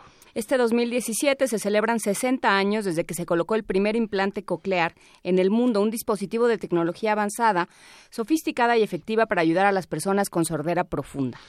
Haremos un análisis de las cifras y fenómenos relacionados con la pérdida de la audición, qué se puede hacer y cómo pueden incidir las políticas públicas. Y nos acompaña en esta conversación el doctor Antonio Soda, otorrino laringólogo, miembro de la Academia Nacional de Medicina, presidente del Comité de Implantes de Oído del Instituto Nacional de Enfermedades Respiratorias. Doctor Antonio Soda, muy buenos días, bienvenido a Primer Movimiento. ¿Qué tal? Buenos días. Muchas gracias por acompañarnos. Cuéntanos, ¿qué pasa con la salud auditiva en México? Bien, bueno, la salud auditiva, como ya lo mencionaron anteriormente, pues es algo importantísimo. Sobre todo esta salud auditiva cuando la podemos detectar tempranamente. Ya hablábamos de la salud auditiva en el adulto, pero es el adulto el que ya adquirió el lenguaje. Sin embargo, en el niño que nace sin audición, es un niño que en un momento dado no va a poder desarrollar lenguaje. Entonces, en lo que se ha trabajado y creo que de los problemas de salud pública y que se está dando atención es en poder detectar a todos estos recién nacidos que no están escuchando. ¿Y, cómo, se, cómo se da cuenta uno que hay un recién nacido que no escucha? Bueno, en esto se hace lo que se llama el tamiz auditivo neonatal y que ya actualmente, inclusive por ley, se hace desde la cuna en el recién nacido un eh, procedimiento de gabinete que no es invasivo y que es muy rápido que se llaman emisiones otoacústicas. Entonces, con estas emisiones otoacústicas, ya nosotros podemos detectar quién es sospechoso de que no esté escuchando y entonces, bueno, ya se completarán algunos estudios y lo importante acá con estos niños que se detectan es la intervención temprana. La intervención temprana es importante, eh, ¿por qué? Porque el niño tiene un periodo de plasticidad cerebral, de plasticidad cerebral que es cuando el niño va a poder adquirir el lenguaje. Y desde luego, si estamos dentro de los dos a tres primeros años de vida, pues es cuando podemos más ayudar a estos niños, según el grado de pérdida auditiva que tenga. Muy bien, en los niños está eh, muy fácilmente detectada la prueba. ¿Qué pasa con los adultos? ¿Cómo, ¿Cómo se da uno cuenta de que está perdiendo el oído? Bueno, con los adultos no hay problema, porque el adulto es el que se da cuenta, ¿no? Y si no se da cuenta el adulto o no lo quiere aceptar, sus familiares cercanos son los que los que se van a dar cuenta, ¿no? Y en el adulto, pues ya toda la serie de estudios audiológicos, pues es mucho más sencillo el poder hacer estos exámenes de gabinete, como son los audiológicos, y se detecta la pérdida auditiva que pueda tener en diferentes intensidades y en las diferentes frecuencias que capte el oído humano. Entonces esto sí es mucho más fácil. ¿Qué, eh, ¿Qué factores externos? Puede haber, desde luego, factores internos de los que hablaremos después, digamos factores eh, biológicos, pero eh, ¿qué factores externos contribuyen a la pérdida de audición? Bueno, de los factores externos que pueden contribuir a la pérdida de audición, pues es el ruido intenso y que pueda causar un trauma acústico. Y el trauma acústico se da eh, habiendo una caída en los tonos, sobre todo en los tonos de las frecuencias de los 4000. Eh, pero si este trauma acústico es repetido, es seguido, pues este trauma acústico irá tomando otras frecuencias, ¿no? Ese es el trauma acústico que se va eh, se va instalando poco a poco puede haber el otro trauma acústico de una explosión, eh, una bomba, etcétera, que también pueda causar el trauma acústico. ¿Una infección puede causar un trauma acústico, doctor? No, las infecciones ya es otra, ¿Otra, área? otra área. Pero desde luego, dentro de las sorderas tenemos que, que determinar dos tipos un tipo que es la sordera conductiva, o sea, es de conducción. Recordar que en el oído entra la onda sonora, moviliza al tímpano, el tímpano moviliza a los tres huesitos del oído, que todos nos acordamos de ellos, desde primaria el martillo, el yunque y el estribo, y el estribo al impactarse en el oído interno, o sea, en el caracol, el caracol es un gran transductor de energía. O sea que va a convertir la energía que hasta ese momento había sido una energía mecánica, la va a convertir en estímulos bioeléctricos y esos estímulos bioeléctricos los va a enviar a través del nervio auditivo a la corteza cerebral y es cuando nos hacemos conscientes de la audición, de que estamos escuchando. Cuando tenemos los problemas en la primera parte, o sea, en el conducto auditivo o en el oído medio, que alteran la conducción del sonido, les llamamos sordera conductiva y donde el nervio está intacto. Sin embargo, cuando el problema es ya a nivel del caracol, es cuando el nervio, las terminaciones nerviosas del nervio auditivo están ya dañados y ese tipo de sordera le llamamos sensori neural. Entonces, las sorderas conductivas eh, se resuelven la mayoría de ellas con procedimientos quirúrgicos y teniendo una buena calidad del nervio, pues tenemos muchas ayudas auditivas. Pero actualmente también para las sorderas sensorineurales, cuando son profundas, o sea, cuando son superficiales, a medias y todavía severas, los auxiliares auditivos pueden ser de mucha utilidad. Los aparatos que se llaman. Aparatos, los aparatos auditivos. Sin embargo, cuando son sorderas ya profundas y bilaterales, pues no hay ningún audífono que les pueda ser de ayuda y en esos casos es donde tenemos actualmente la maravilla de poder utilizar el implante coclear. ¿Qué hace este implante? Bueno, el implante coclear pues va a sustituir todas las funciones del oído.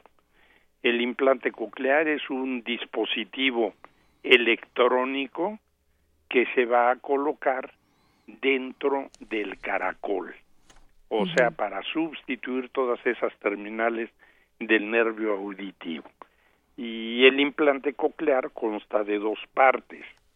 La parte interna, que es ese filamento de electrodos que mencionamos, que entran dentro del caracol y que esto se hace mediante una cirugía. Pero tiene la parte interna, la parte externa, que la parte externa es parecido a un audífono donde tiene un micrófono que el micrófono capta el sonido, ese sonido lo codifica este aparatito y mediante un imán que está unido con la parte interna del implante le pasa la información. Esa parte interna decodifica el sonido y entonces estimula todos estos electrodos que pusimos en la cóclea que son los que van a estimular al nervio auditivo y mandar la información a la corteza cerebral para hacernos conscientes del sonido. Y, doctor Soda, ¿todos eh, somos capaces de recibir un implante coclear o hay algunas eh, dificultades o, problemas? Bueno, para recibir un implante coclear eh, debemos tener una condición y esa condición es que tengamos un buen nervio auditivo. O sea, aunque las terminaciones nerviosas del nervio están dañadas, esto lo vamos a poner muy fácil. Hagan de cuenta que eh, lo que tenemos dañado es el apagador, y tenemos un alambre que está en buenas condiciones y tenemos un foco que está en buenas condiciones. Si está dañado el apagador, podemos nosotros sustituirlo con el implante coclear. ¿Por qué? Porque ya tenemos el alambre y el foco. ¿Cuándo es cuando no está indicado el implante coclear? Es cuando el alambre es el que está mal. O sea que aunque el apagador esté bien y lo otro bien, pero el alambre que es el que conduce el estímulo está mal. Pero aún así se ha trabajado actualmente mucho y también contamos ya con el implante de tronco cerebral para ese tipo de sordera.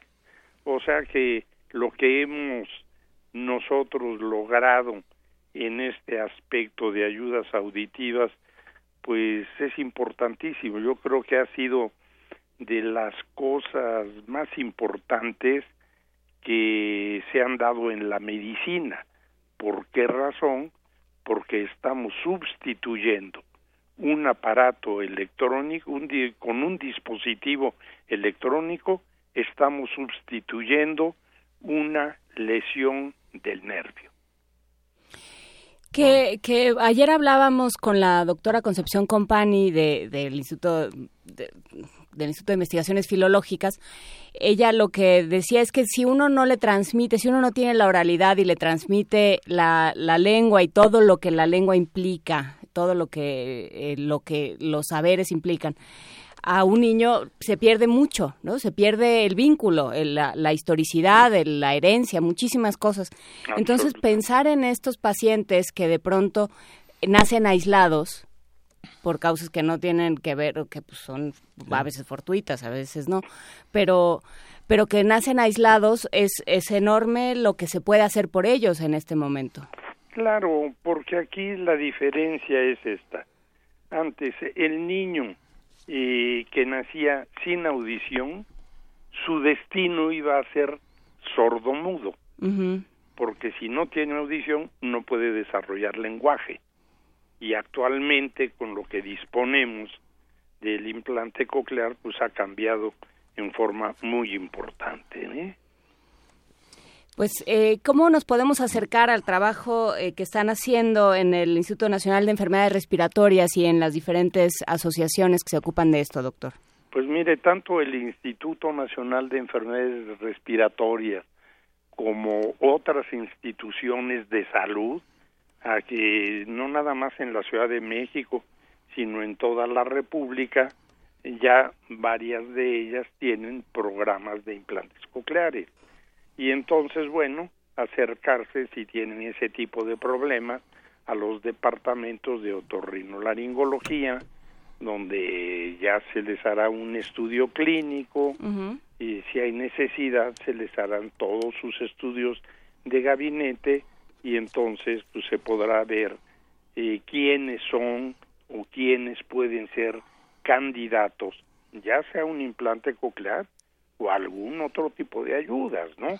Las ayudas, si son sensorineurales, las que decíamos del caracol, pueden ser mediante audífonos. Sin embargo, si son de tipo conductivo, pueden ser tanto de audífonos como también de otro tipo de cirugía. Si fue una infección que destruyó el tímpano, los huesecitos del oído, se pueden reconstruir estas cosas o algunas otras enfermedades donde está fijo uno de los huesecillos del oído, el estribo, esta se llama autosclerosis, se sustituye el estribo por una prótesis y se restituye la audición. Y podrían haber otros ejemplos también de cómo se puede ayudar a este tipo de sordera. No, lo que queda claro es que hay muchas más posibilidades de las que pensábamos. Pero también se tiene que cuidar el oído. Absolutamente. ¿eh? Nos dice Rosario Martínez, nos pregunta, y yo creo que esto es un tema que, que está ahorita, ¿no? La contaminación eh, por ruido. Pregunta Rosario Martínez, ¿qué hay de las personas que escuchan música con audífonos, con estos eh, aparatos para escuchar música, se supone que de manera personal, y lo hacen a un volumen tal que las personas alrededor lo oyen? Bueno, esto es lo que va a producir el trauma acústico, ¿no? Igual las discotecas. O sea, nosotros consideramos que sonidos eh, de más de 100 decibeles ya nos van a estar produciendo, son capaces de producir daño en el oído, ¿no? De ahí que algunos, vamos a alguna fiesta donde hubo ruido intenso y al otro día estamos con un zumbido del oído. Entonces, cuando este trauma acústico es constante, es el que va dañando progresivamente el oído, que puede empezar en unas frecuencias, que son las frecuencias más altas, pero después va abarcando las otras frecuencias que son las del área de la palabra. Venga. Pues bueno, suena, suena muy bien. Ahora sí que suena, literalmente suena muy bien. No sabe cuánto le agradecemos, eh, maestro, doctor Antonio Soda, otorrinolaringólogo, eh, el que esté esta mañana con nosotros y que nos explique, porque bueno, yo, yo tengo algún Tú tienes sordera selectiva. Yo tengo sordera selectiva, así es. Con a la esposa. a, los políticos. Y, ahora que ha cambiado, que has trascendido de plano, Benito. Sí, ahora tengo, no, Más no, no, no, negativo, ahora solamente a los políticos. Le agradecemos mucho, eh, doctor Antonio Soda, el haber estado esta mañana con nosotros, porque de verdad creo que es muy importante saber que hay opciones, ¿no? Porque mucha gente se queda inmóvil y, empieza a entrar a un mundo de silencio que es una depresión terrible. sí. Claro, claro. Pues muy amables tanto Juana Inés como Benito. No, por favor. Por la oportunidad de darnos de comentar esto en Radio UNAM, nuestra máxima casa de estudios. Somos Pumas, somos universitarios y traemos la camiseta muy bien puesta. Venga. Se lo agradecemos muchísimo, doctor Antonio Soda, que esté muy bien. Ándele, pues, gracias. Hasta, luego. Primer movimiento. Hacemos comunidad.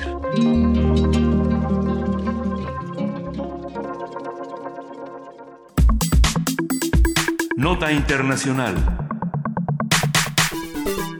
Este jueves, el gobierno sueco anunció su decisión de restablecer el servicio militar obligatorio tras siete años de haberlo abolido.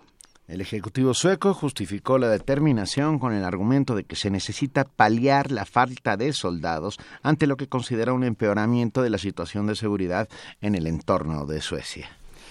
Haremos un análisis de la nota, lo que indica de las relaciones de Suecia con las potencias cercanas y la lectura que le han dado los medios de comunicación con la doctora Marta Ockman, profesora de la Escuela de Gobierno y Transformación Pública del Instituto Tecnológico de Monterrey. Buenos días, doctora Marta Ockman. Eh, buenos días, buenos días, eh, Juan, buenos días, Benito. Gracias por estar de nuevo con nosotros. Eh, ¿Qué ha pasado con las Fuerzas Armadas en Suecia? Eh, bueno, primero hay que considerar que Suecia, aunque tiene la imagen de, un país neutral, en realidad su estatus de neutralidad siempre mm, era como temporal, es decir, no como Suiza, que realmente es considerada en cualquier conflicto un país neutral. Suecia siempre escogía en qué conflicto participaba y frente a qué conflicto se mm, declaraba el eh, neutral. Eh, sin embargo, durante, eh, digamos, la Guerra Fría, mm, pues Suecia, aunque no era miembro de la OTAN, mm, era obvio que era protegida por lo que era esta organización y en aquel entonces evidentemente el compromiso de Estados Unidos con la OTAN, así como de los países europeos, pues era un, compromiso bastante consolidado. En, eh, una vez que termina la, la Guerra Fría, mm, hay esta percepción que eh, pues las relaciones en el mundo en general van a ser mucho más pacíficas, mucho más de cooperación y que los conflictos iban a eh, ser sobre todo en, mm, en las regiones pues relativamente lejanas, sobre todo de Suecia. Por ejemplo, la Unión Europea claramente identificaba eh, África eh, como, eh, como una zona inestable mm, y donde, pues en dado caso, se enviaban las misiones militares de la Unión Europea que, que pues viendo el mapa, incluso imaginándonos el mapa, pues nos damos cuenta que realmente para Suecia, aunque incluso participara en estas misiones, pues no era una amenaza directa. Y para las misiones, en, mm, digamos, fuera de, propio territorio, lo que necesitan los países eh, son eh, ejércitos pequeños, eh, especializados, eh, y allí el servicio militar profesional es eh, es muy muy adecuado o, muy afín a este concepto del ejército que finalmente eh, va a ser enviado para misiones muy específicas mm, y muy eh, eh, como como decirlo muy muy tecnológicas finalmente no en, sin embargo pues hemos visto cómo ha crecido la el conflicto ante todo con Rusia en torno a mm, lo que han sido no solamente la anexión de Crimea o, por ejemplo, la guerra con Georgia en 2008, sino específicamente Rusia ha tenido eh, acciones eh, provocativas en el mar Báltico, es decir, en la vecindad inmediata de lo que son los países nórdicos.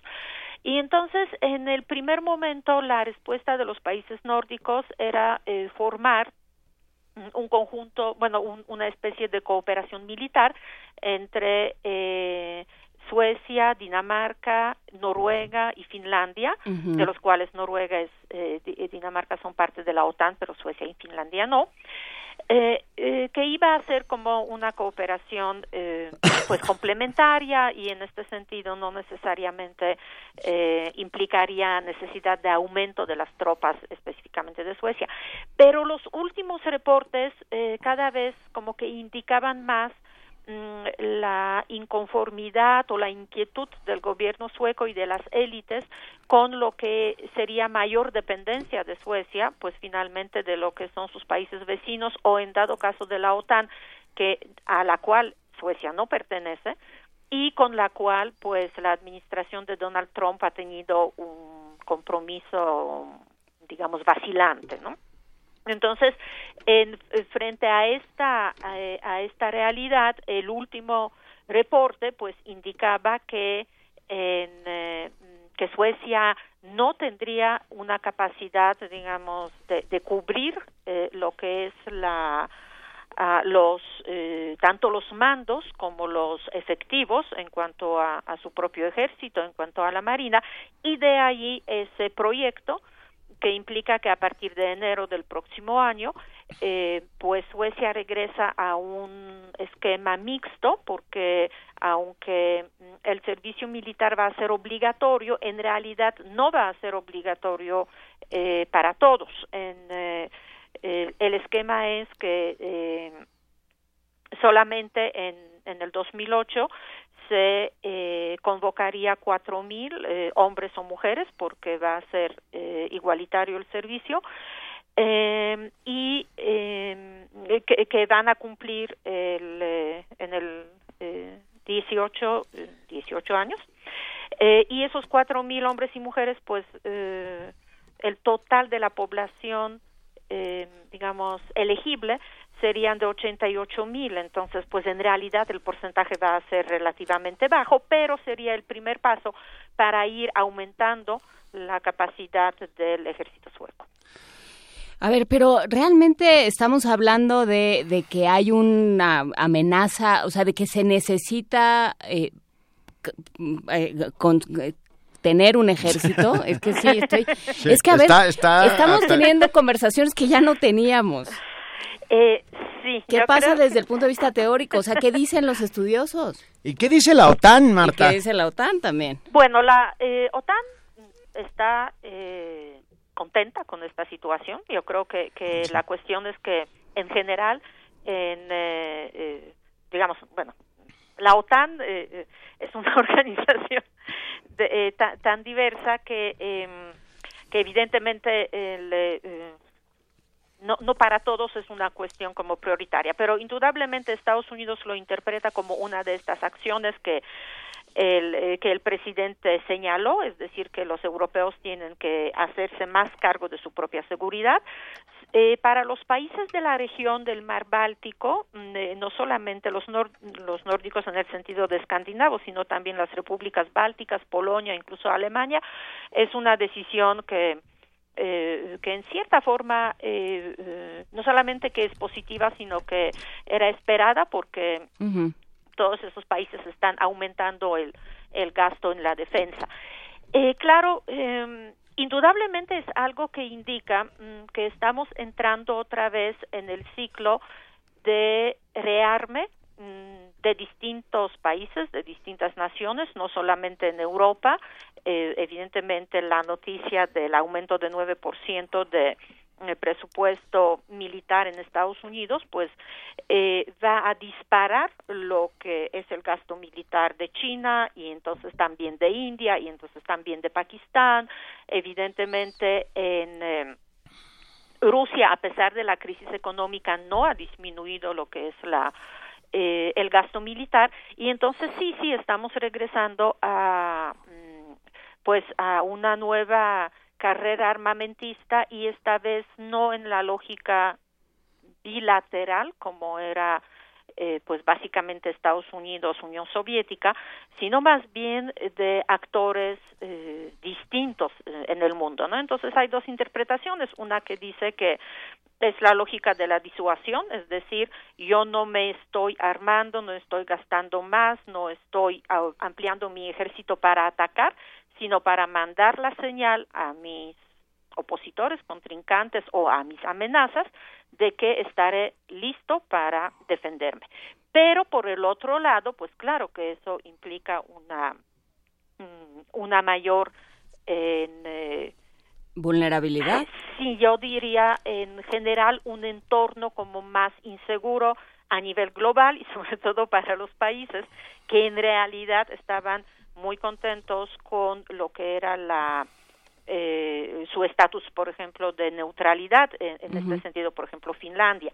Ahora, yo creo que en el caso de Suecia hay que tener eh, conciencia que hay una zona que es el Ártico, mm, donde se está desarrollando una competencia eh, muy fuerte, mm, eh, que también fue iniciada por Rusia, en el sentido que el Ártico, pues, siempre era considerado como una zona eh, eh, digamos, bajo regulaciones internacionales, eh, eh, protegida, más de investigación que de explotación. Pero dada la riqueza de los recursos naturales, eh, incluyendo el agua, así como el calentamiento global que implica el deshielo y entonces podría abrir las rutas marítimas del norte, de nuestro planeta, pues evidentemente el interés, digamos, comercial en, en esta región está aumentando mm, y entonces eh, hay también ahí una escalada como de manifestaciones por parte de todos los países con, con acceso o con fronteras en el Ártico.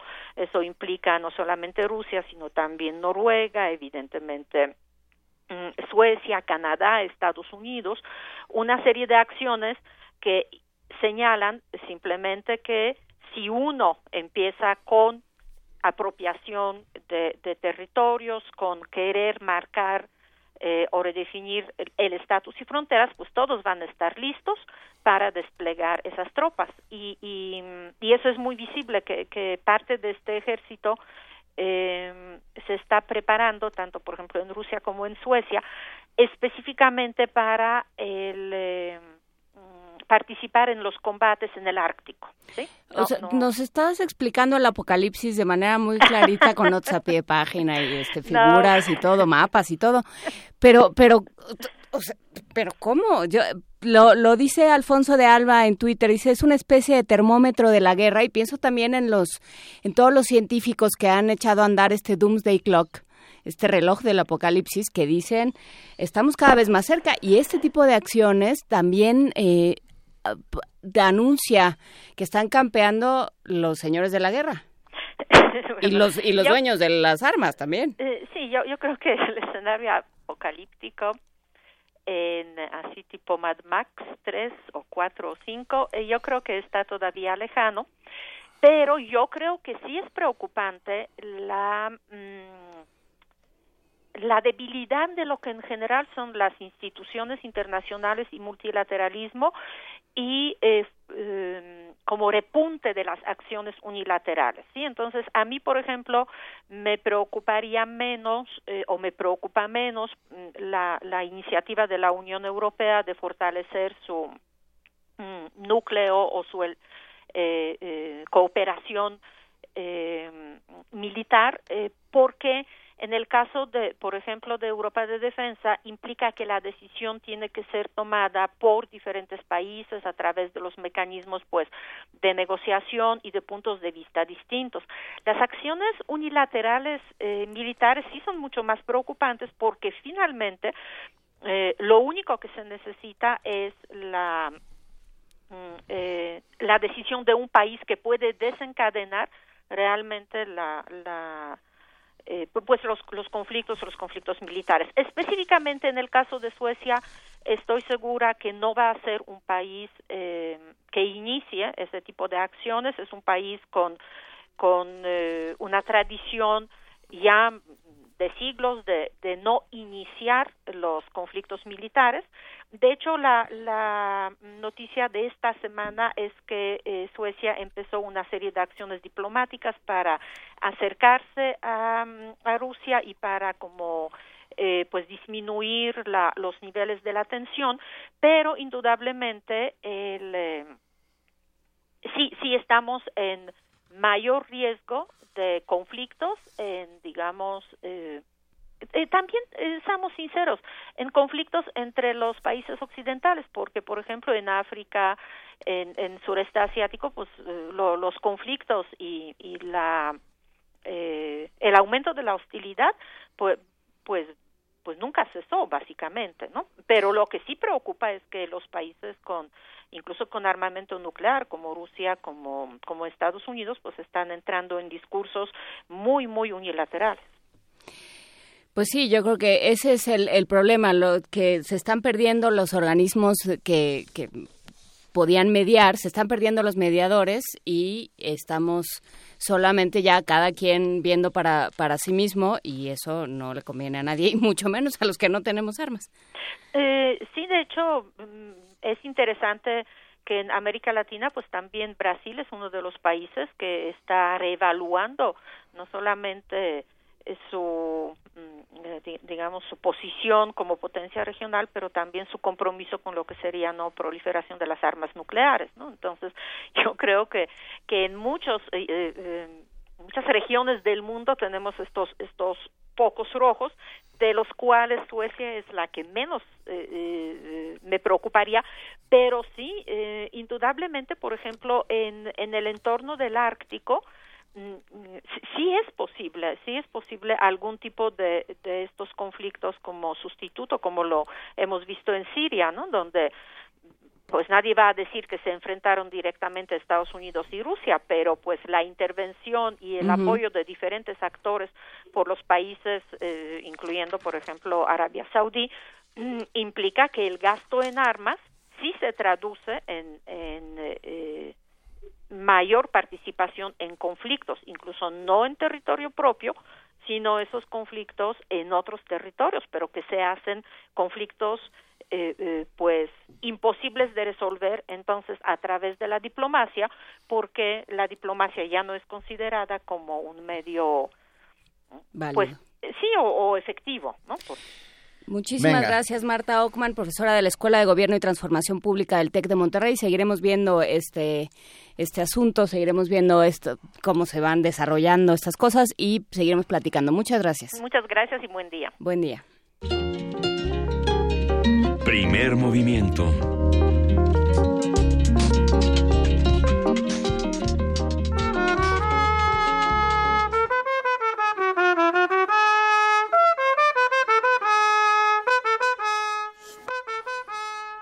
Eso que se oye es, por supuesto, una trompeta. Porque tenemos el enorme placer de tener con nosotros una, aquí, ahora mismo, una conversación con José Guadalupe Martínez, trompetista de la Orquesta Sinfónica del Instituto Politécnico Nacional y solista del concierto que ahora mismo nos va a contar. José Guadalupe, bienvenido, muy buenos días. Hola, buenos días. Buenos días. Mucho gusto. No, un enorme placer. Cuéntanos, ¿cuándo, ¿cuándo es eh, Imágenes e Imaginación? Dionisio contra Apolo. sí, es un concierto muy interesante, ¿verdad? Sí. Pero bueno, este concierto lo, lo tocamos ayer, ya es nuestro primer concierto, y también lo vamos a presentar el día de mañana sábado a la una de la tarde, ya igual en el, en el auditorio ingeniero Alejo Peralta a la una de la tarde. Mañana, mañana a la una de la tarde en el Auditorio Ingeniero Alejo Peralta. Pero cuéntanos qué es un poco Dionisio contra Apolo, Brahms Sinfónico. Más bien, ¿cómo se lleva la Oh, trompeta sí. con todo esto? Sí. ¿no? ¿Dónde entra la trompeta en la música de concierto? Buenos días. Buenos días, pues es, bueno, este entra en el concierto del compositor Alexander Aratunian, Aratunian, y pues es un concierto muy interesante ya que también tiene unos ritmos y armonías que, que son muy atractivos, ¿verdad? Son muy, muy, muy interesantes y es un concierto que se disfruta, se disfruta mucho porque tiene una parte pues eh, rápida y, y unas partes muy cantables y entonces pues, pues es un concierto que, que, que, es atractivo para el instrumento también, es muy, muy, muy emocionante. Ese fue un momento adivina mi chamba cuando uno dice que tiene partes muy cantables. adivina mi chamba. ¿Qué es una parte muy cantable? Ah, ya es cuando um, empezamos a meter todavía más nuestros sentimientos, ¿verdad? A veces lo, lo relacionamos un poco con, con el amor, con, con, a veces también con la tristeza, ¿verdad? Y es como que uno empieza a expresar el sentimiento desde el fondo del corazón. Para mí así lo relaciono y este y bueno pues mañana lo podremos escuchar bueno los que no pueden ir allá a escuchar a escuchar el concierto allá en Zacatenco lo pueden ver en vivo bueno lo pueden ver pueden ver una grabación que se hizo el día de ayer en el canal 11 igual a la misma hora a la una de la tarde bueno tenemos tenemos boletos eh Ah, sí, sí, claro. Ahora mismo los vamos a dar de parte de ustedes del Instituto de la Orquesta Sinfónica del Instituto Politécnico Nacional. Tenemos 10 cortesías dobles al público eh, por Twitter con su nombre más el hashtag Brahms Sinfónico. Brahms, hashtag Brahms Sinfónico, para tener dos conciertos, para, digo, dos boletos para el concierto que se desarrollará mañana sábado a las 13 horas a la una de la tarde en el Auditorio Ingeniero Alejo Peralta del Centro Cultural Jaime Torres Boret. Usted ya sabe dónde es, ahí en Zacatenco, donde está el Politécnico. ¿Cuál va a ser el programa, José Guadalupe? Pues es la, la Carlota, es una, una la Carlota y luego después sigue el programa de, bueno, el concierto de trompeta y orquesta de Alexander Aratuña y después viene, la Sinfonía de Brahms. Pues muy bien, eh, los boletos por Twitter. Carlota, y los boletos se van por Twitter. Muchísimas gracias, José Guadalupe Martínez, trompetista de la Orquesta Sinfónica del Instituto Politécnico Nacional, solista del concierto de mañana y del de, día de ayer, que se puede ver eh, a la una de la tarde por el canal 11. Claro. Al contrario, muchas gracias. un abrazo y mucho éxito. Gracias, gracias, muy amable. Muchas gracias y nos enviaron también porque porque en este este programa lo hacemos entre todos. Así es. hacemos comunidad. Hacemos comunidad. La casa de enfrente, un cuento eh, de la autoría de una radioescucha que ahorita vamos a decir su nombre porque lo tenemos un poco perdido, pero escuchemos la casa de enfrente. La casa de enfrente por Angélica María Turrado Pérez. Todos los días después de la escuela y antes de llegar a casa, no podía evitar mirar a la casa de enfrente la puerta siempre estaba abierta. Se veían cosas amontonadas, cajas viejas.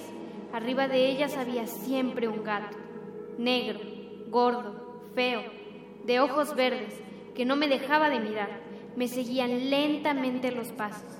En las ventanas grandes y opacas también se veían cosas amontonadas, los gatos agazapados en las cortinas.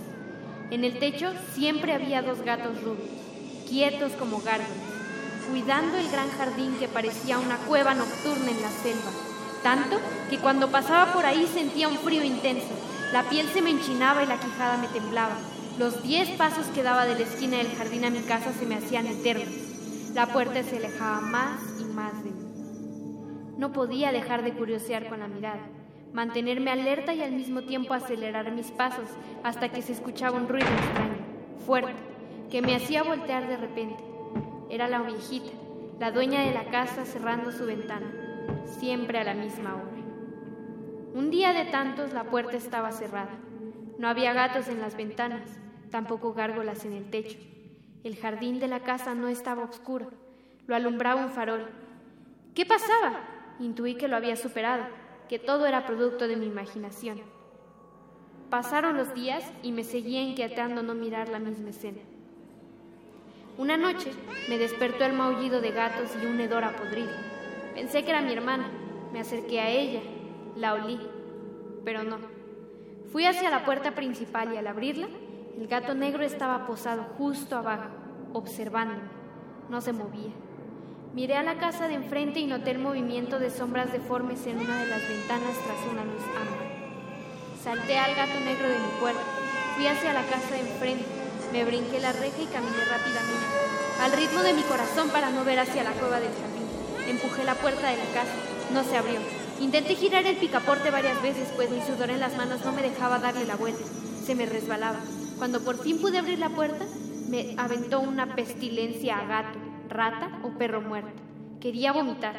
Caminé unos cuantos pasos por el pasillo siguiendo la luz ámbar hasta que topé con la sala, llena de gatos ronroneando, merodeando un sofá. Unos estaban posados sobre el cuerpo del anciano y otros comiéndosela.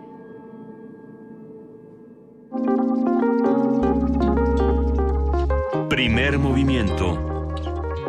Hacemos comunidad.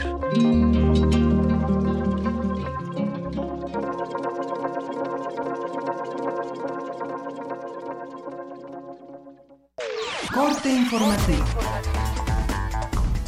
La UNAM.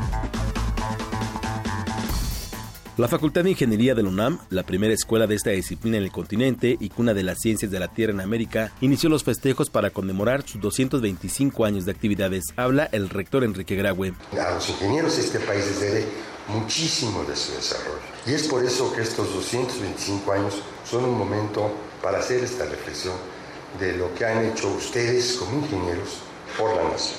Sí, por supuesto, tienen que estar muy orgullosos de su pasado. Pero más allá de eso, yo creo que hay que estar listos para el futuro. Unidos, fuertes y con la capacidad de innovación que tienen ustedes como profesionistas. Para fortalecer el perfil académico de sus egresados de doctorado, la Universidad Nacional y la de Groningen, Holanda, firmaron un convenio de colaboración para tutelar de manera conjunta tesis de todos sus campos de conocimiento en este nivel de estudios. Nacional. Juan José Janeiro Rodríguez, el hombre que presuntamente organizó la transferencia ilícita de recursos del gobierno de Veracruz a cuentas de Javier Duarte, se convirtió en colaborador de la Procuraduría General de la República en la investigación sobre el exgobernador. Rodríguez acordó con el Ministerio Público Federal que entregará todas las pruebas que posee sobre la manera en que se desviaron recursos públicos hacia las empresas fachada, las cuales sumarían más de 2 mil millones de pesos.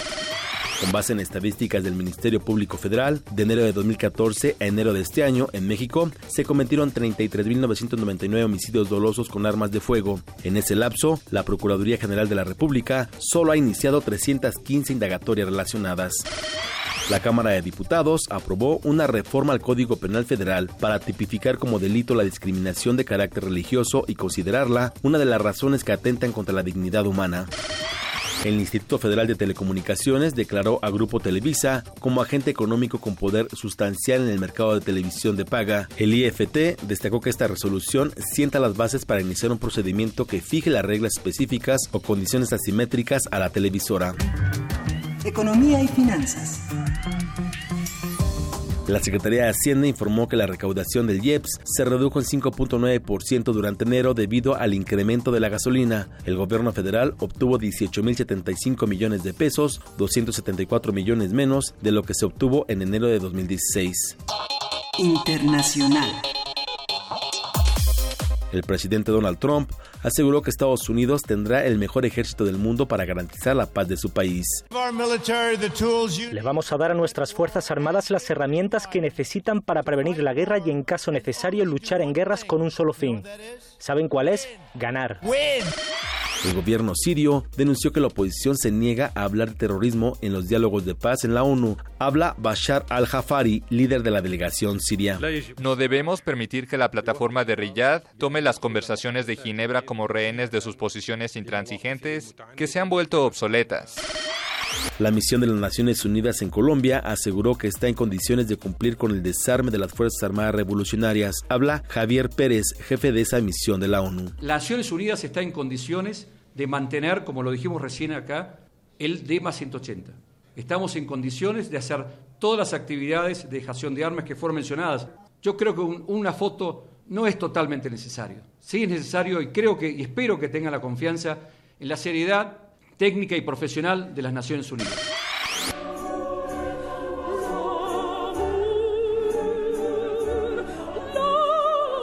Un día como hoy.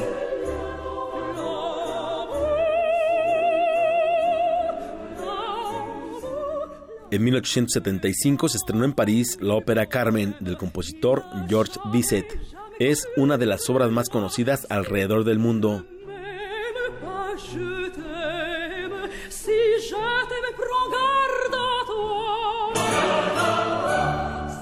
fue la última ópera de Bizet, pues murió tres meses después de su estreno.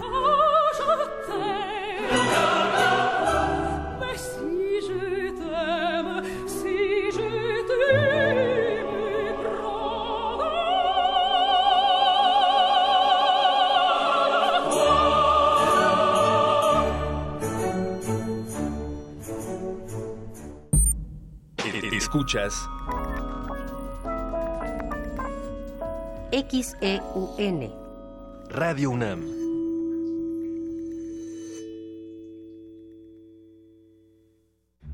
Ballets de todos los tiempos. Música medieval, barroca, moderna. Los sonidos que hacen mover al cuerpo en un solo programa. Diáspora de la danza, lunes a viernes a las 6.40 de la mañana y su retransmisión a las 3 de la tarde. Por el 96.1 de FM. Radio UNAM.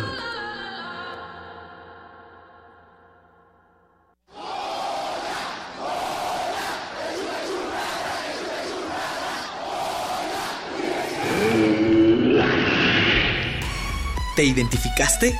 Identifícate con Fundación UNAM y ayuda a becar a miles de alumnos universitarios. Súmate 5340-0904 o en www.funam.mx. Contigo hacemos posible lo imposible. El Tribunal Electoral del Distrito Federal te garantiza, entre otros derechos, votar y ser votado, asociarme libre e individualmente, ejercer mi participación como ciudadano. Para ello, el TEDF resuelve las controversias que plantean ciudadanos, candidatos independientes, partidos y asociaciones políticas, entre otros. Como ves, es una función que el TEDF realiza de manera permanente y para todos. Tribunal Electoral del Distrito Federal por la defensa de tus derechos político-electorales. El siglo XVI, conocido como Cinquecento, es un heredero del humanismo que funda la estética de lo extraordinario y nunca es menos clásico que cuando piensa que es clásico. Te invitamos a participar en Invocación del Último Renacimiento, el Renacimiento Insólito. Curso a cargo de Otto Cázares, vasto recorrido por el manierismo italiano y el Renacimiento francés todos los sábados de marzo, de las 11 a las 14 horas. Adolfo Prieto, 133, Colonia del Valle, cerca del Metrobús Amores. Mayores informes al 56 23 32 72 y 73. Radio UNAM. De las vistas de Salvador Toscano a la época de oro. Del celular a la era digital. Filmoteca UNAM. Sala de exposiciones, acervo y restauración, cine en línea, talleres, hemeroteca. Circuito Mario de la Cueva, frente a la Facultad de Ciencias Políticas y Sociales. Entra a www.filmoteca.unam.mx. En Facebook y Twitter somos Filmoteca UNAM. Ahí encontrarás la oferta visual que tenemos para ti. Filmoteca UNAM. Llega a México la exposición Tres siglos de grabado de la Galería Nacional de Arte de Washington, en la que se exhiben 144 obras de artistas como Jackson Pollock, Andy Warhol, Roy Lichtenstein, José Clemente Orozco y Diego Rivera, entre otros. La muestra puede visitarse en el antiguo Colegio de San Ildefonso, en la calle de Justo Sierra número 16, Centro Histórico de la Ciudad de México. En un mundo desigual e intolerante, ¿cuál es la línea que nos separa del otro? Sin margen. Borramos fronteras. Acompaña a Luisa Iglesias y conoce los ecos de la diversidad social. Todos los jueves a las 12 del día por el 96.1 de FM. Radio UNAM. La noche es para la resistencia. Los viernes para celebrar la vida. ¿Cómo empiezas el fin de semana? En resistencia modulada queremos saber. El Buscapiés. La radio brújula para las noches de viernes. Haz que tu fiesta suene en el cuadrante todos los viernes 23 horas por el 96.1 de FM. Radio UNAM. Primer movimiento. Podcast y transmisión en directo en www.radiounam.unam.mx.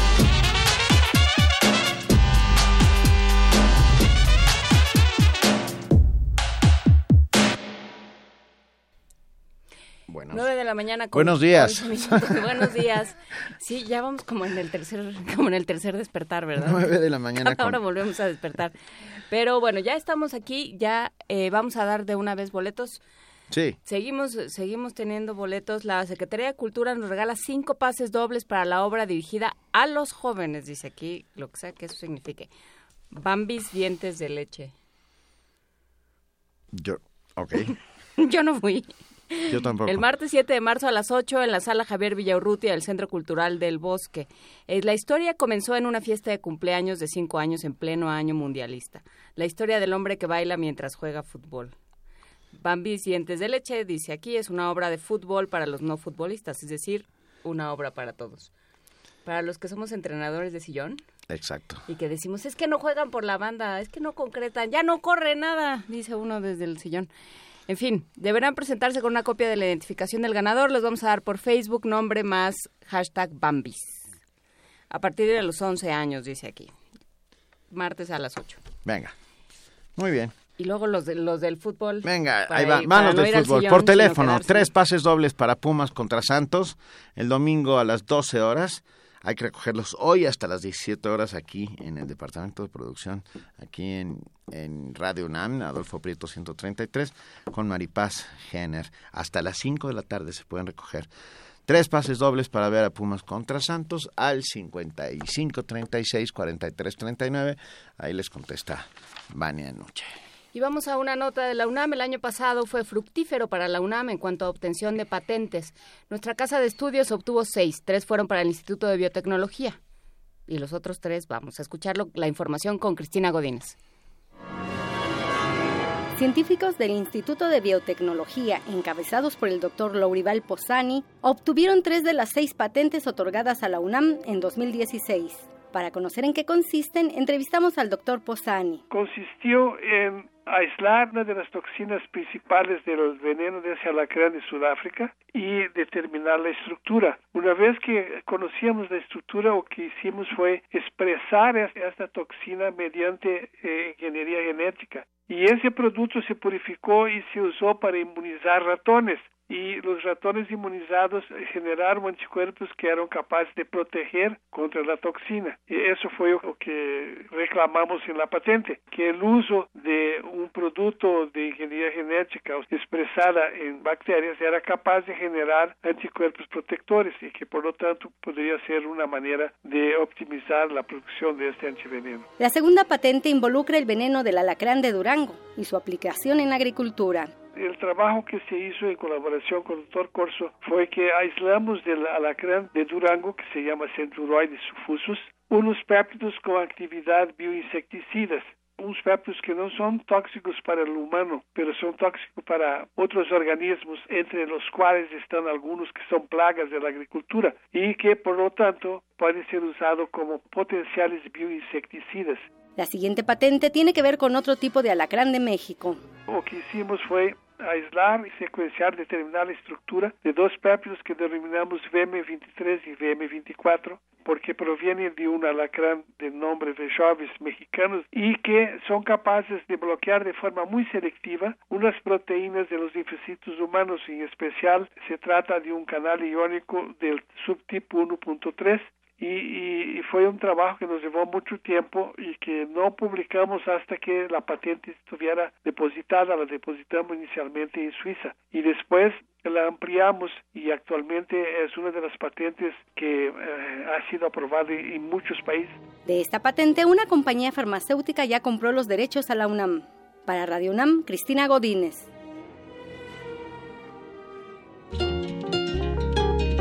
Primer movimiento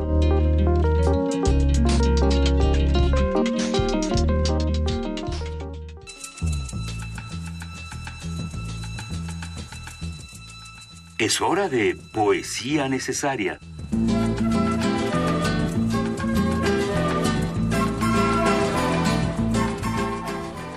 de la mañana, 16 minutos y es hora de poesía necesaria, dice Juan Stack. Así es que adelante, Benito. Eh, adelante. Ah, hoy nos vamos a ir al Caribe ah, con Derek Walcott. El único premio Nobel caribeño que yo, de literatura que yo conozca, una verdadera joya para eh, esa región y para el mundo. Derek Walcott es además de poeta, un dramaturgo excelso, y hoy lo traemos hasta aquí con su poema Fama. Esto es la fama.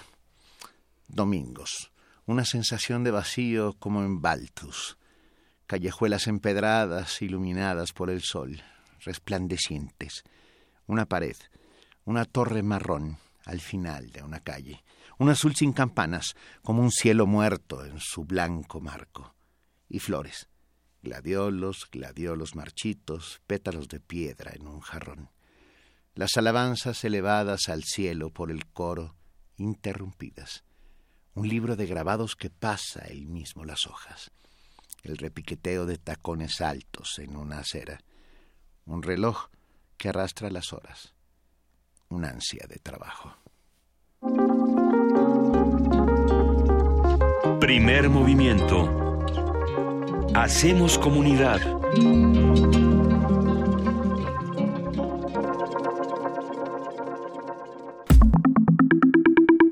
La mesa del día. La obra más representada de la dramaturgia estadounidense, Un tranvía llamado Deseo de Tennessee Williams, regresa a la Ciudad de México en un montaje desde una mirada femenina a cargo de Jonah Weisberg y Aline de la Cruz. Un tranvía llamado Deseo es un clásico teatral que hizo a su autora, acreedora del premio Pulitzer en 1948. Esta historia de los años 40 habla sobre un hombre que maltrata a su esposa embarazada, una mujer que se involucra sexualmente con sus alumnos y también incluye personajes alcohólicos y amantes del juego. este es un resumen un poco salvaje de un tranvía llamado Deseo. Marlon Brando en camiseta. Eh, Marlon Brando en camiseta. En la puesta en escena dirigida por Jonah Weisberg participan los actores Mónica Dion, Marcus Ornelas, María Aura y Rodrigo Murray, entre otros. Conversaremos sobre esta puesta en escena, la, obra de Tennessee Williams y lo que revela el contexto social en que se escribió, con Rodrigo Murray, que está aquí con nosotros y el cual agradecemos inmensamente su presencia. Buen día, es un placer estar con ustedes, con este auditorio y en Radio Universidad, cosa que me parece para ponerme de pie y aplaudir durante media hora. No te pongas de pie porque no cabes en esta cabina. Pues, Exacto, y en medio de programa, así es que mejor platica sobre la obra de teatro. Cuéntanos, ¿por qué sigue funcionando Tennessee Williams a estas alturas? Bien dice Benito que es salvaje la descripción que se hace ahorita, pero es que la obra es salvaje. Em, y creo que este salvajismo de esa tiene que ver con la falta absolutamente de evolución de nuestros seres humanos. No aprendemos nada. La obra está escrita hace 70 años y habla sobre homosexualidad, eh, diferencia de género, abuso de menores. Hay una serie de temas eh, de los que no hemos aprendido absolutamente nada y siguen vigentes. Es más, diría yo que peor el día de hoy que hace 70 años. ¿no? con las declaraciones del presidente de Estados Unidos, con las muestras absolutas de eh, indiferencia de, de, nuestro país. En fin, podría quedarme hablando sobre esto y creo que justamente radica ahí la importancia de volver a montar un clásico contemporáneo, como lo es eh, un tranvía llamado Deseo de Tennessee Williams. Eh, ¿Qué personaje haces tú? Mitchell. ¿Qué es? Mitch es el, digamos, el mejor amigo de Stanley Kowalski del que se enamora Blanche Dubois. Blanche, al haber perdido, haré un resumen eh, de la obra, Blanche eh, pierde todo, pierde una serie de terrenos, eh, unas plantaciones. La obra ocurre en 1940 y feria, y al haberlo perdido todo, metafóricamente el autor nos habla de una serie de espacio que ha perdido, pero pierde en realidad este, la autocrítica, pierde juventud, pierde autoestima, ¿no? Y Blanche, al perderlo todo, va y se refugia en casa de su hermana, que vive en, en New Orleans, y donde vive justamente con su marido polaco, entre comillas, porque en realidad es un polaco nacido en Estados Unidos. Solo lo único que tiene polaco es el Kowalski. Y viven en un departamento súper chiquito tres personas. Y ahí empieza justamente toda esta aventura donde se desarrolla la obra de teatro, que son dos horas de pura acción, pura fibra, puro músculo. Y Mitch, mi personaje, es amigo de Stanley, que se conocieron en el ejército, y juegan póker, ¿no? Es una de las diversiones que tienen justamente en este barrio y él se enamora de Blanche y Blanche también se llega a enamorar de Mitch. Porque Mitch es un personaje que vive con su madre, un hombre maduro, quizás no grande, pero maduro, y aún viviendo con su madre, tiene esta reminiscencia de ser un niñote. Y a Blanche le encantan los niños. Digamos, ese es parte del problema por el cual se tiene que ir justamente a Ebel Reef, que es la plantación que pierden, porque se mete con un menor de edad. Ese es uno de los tantos problemas. Y ahí empieza la obra. Wow. Hay, hay que decir que el, el, teatro social, por llamarlo de alguna manera, que uh, Tennessee Williams y otros grandes como él, desde Providence, uh, Rhode Island y por ahí, uh, escribieron durante los años 40 y 50, cambian el panorama del teatro, vienen a contarnos, desaparecen los héroes para hablarnos de los anónimos seres humanos que están ahí, en, sobre todo en el en medio oeste y en el sur. De, en el sur, sobre, en medio Tennessee Williams es de Nueva Orleans, completamente, de Nueva Orleans. Bueno, de hecho, le dicen Tennessee y no se llama Tennessee. Sí. Justamente porque es del sur. Claro, por Kentucky. Eh, y él, sí, Benito, estoy totalmente de acuerdo contigo. Inventan el realismo. exactamente, inventan, inventan los Estados Unidos incluso. Exacto, fotografían una cosa que es muy brutal y es esta, este inicio con carcajada y con risa, bombo y platillo que es un puñal que se te va enterrando poco a poco en el corazón, ¿no? Esa es la imagen que tengo yo de este realismo norteamericano que es fantástico y que todo está bien y que todo está sobre las nubes y todo es divertido y todo funciona y no es así, ¿no? Y realmente no es así. Hay un trasfondo realmente oscuro, deprimente, sí, y, y el... E no solamente inventan un estilo, digamos, dramático, o dramatúrgico, sino también inventan a los actores que hacen eso. Que eso es muy alucinante. Junto con la escuela rusa, se juntan la escuela norteamericana y la rusa e inventan a los actores que hacen realismo. Y Marlon Brando es parte de ese invento. Lee Strasberg. Exacto. Tiene parte de la culpa de todo esto. Y bueno, y, y sin duda Kazan, ¿no? Sí, y Elia Kazan, claro que sí. Que es justamente el director de la mítica película de un tranvía llamado Deseo. Y, y hacen toda una invención en un momento en donde Estados Unidos necesita otra vez veracidad, ¿no? Porque la ha perdido, es decir, finales de los años 40. Sí, que ya no sirven los espectáculos de cabaret, ya no sirven los cómicos, ya de pronto ya eh, pues se les movieron las entrañas. A Estados Unidos con la Segunda Guerra, como a todo el mundo, con la se le mueven. Y con la recesión. Y con la recesión se le mueven. pegó y, y, te cambió el mundo, ¿no? Y justamente a, a, partir de la, digamos, del periodo del 28 y el 29, todas estas familias adineradas y que están bien posicionadas se van para abajo y de esa familia es de la que habla justamente Tennessee Williams. Y de ahí viene Blanche Dubois. De los Dubois. Claro. Exactamente. Esta familia que viene en decadencia y que, se, y que han perdido todo, ¿no? Y que es una hermosísima metáfora poner la belleza de esta mujer que ha perdido pues se le está yendo el tren, diríamos, en México, uh -huh. ¿no? Se le está, o más bien ya se le fue, y no se quiere dar cuenta. ¿Quién está interpretando a...? a... Mónica Dion. Mónica. En, en Plan Sensacional. Es una gran actriz. Sí, Mónica. en Plan Sensacional. Yo, yo considero que Tennessee Williams conoció a Mónica y entonces escribió un tranvía de modo deseo. ok. Pensando en Mónica Dion. Exacto. Okay. Yo ya le digo Mónica Dubois. ok. Este, y Stanley Kowalski lo hace un actor que se llama Marcus Ornelas, un amigo brasileño que no, digo, no necesariamente por ser brasileño tiene por qué ser o no ser. Lo digo simplemente porque es brasileño, ¿no? O sea, Podría ser iraní, me da exactamente lo mismo. Pero... Esta explicación fue como de... Pero en su cabeza sí políticamente, tenía sentido. Políticamente correcta. No. En su cabeza tenía en sentido. Mi, en mi cabeza tiene Hay sentido. Hay método en su locura, déjalo. A ver. Eh, es un actor, es un actor padrísimo joven, muy guapo, digamos, el biotipo de Stanley Kowalski es perfecto, porque claro, tiene que ser... Fuerte, macizo, ¿no? Sí, pues es un roble sí. y duro como una piedra, ¿no? Mm. Es decir, un mecánico que es un tipo como medio un bruto, eh, pero un bruto que al mismo tiempo es súper seductor y adorable, que tiene justamente el perfil de un montón de gringos, ¿no? Eres bruto, pero adorable.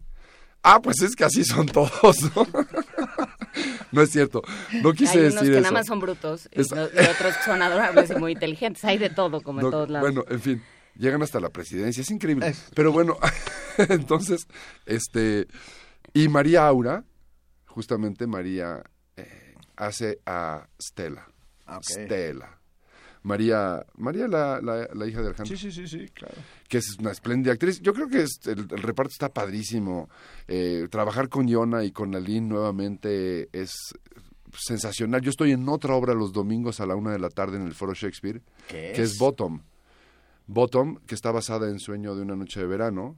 Eh, tomamos justamente el pretexto de los actores que hacen la obra dentro de la obra de teatro y hacemos ahí un, un, una cosa de clown muy divertida para niños qué? y grandes. Está padrísima.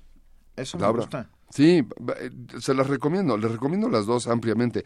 Y también trabajé con Aline y con Jonah en esa obra. Y también trabajé con ellas en Madre Coraje el año antepasado. Pusieron a Brecht. Sí, sí. no sabía. Eh, en Ay, el sí teatro de la universidad. Sí, pero hablamos de eso ah, bueno, con hablamos, Singer. ¿verdad? Sí, ¿Dónde estaba yo? Exactamente con Aquí Singer. Aquí está.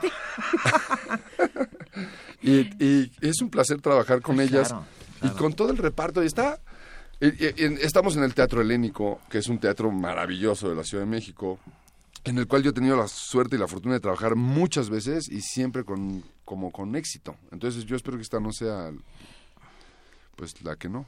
¿Ya empezaron? ¿Ya A- estrenaron? anoche estrenamos. Estrenaron anoche, está aquí de milagro. Tengo Hay los que ojos agradecérselo. todavía Sí. con un poquito de mezcal. La mitad del ojo para abajo tiene mezcal y la mitad para arriba ya tiene smog. Eh, no, me encanta venir. Al saber que tenía que venir para acá, fue, fui muy feliz. Anoche estrenamos, fue la función para prensa e invitados. Y hoy hay función a las ocho y media. Mañana a las seis y a las ocho y media y el domingo a las seis. O sea, van a, okay, van a ser jueves, de jueves No, a domingo. Viernes, sábado y domingo. Los Viernes, jueves no. sábado y domingo. Nada más ayer porque fue el estreno. Venga, repitamos. Los viernes, A las ocho y media. ocho y media. Los sábados hay dos funciones, a las seis y a las ocho y media. Y los domingos a las seis. ¿Y por qué, por qué nos seguirá fascinando esta historia? Mm. Porque la gente se sigue sentando a ver. Yo creo que sí, nos vemos reflejados, ¿no? Sí, denme un minuto y ahorita hablamos de cómo nos vemos reflejados en Tennessee Williams y lo que cuenta. En este momento nos desenlazamos y agradecemos inmensamente a nuestros compañeros de AM. Dejamos que eh, paso a su programación habitual. Mientras tanto, nosotros aquí hacemos una parsa dramática y seguimos en FM en primer movimiento.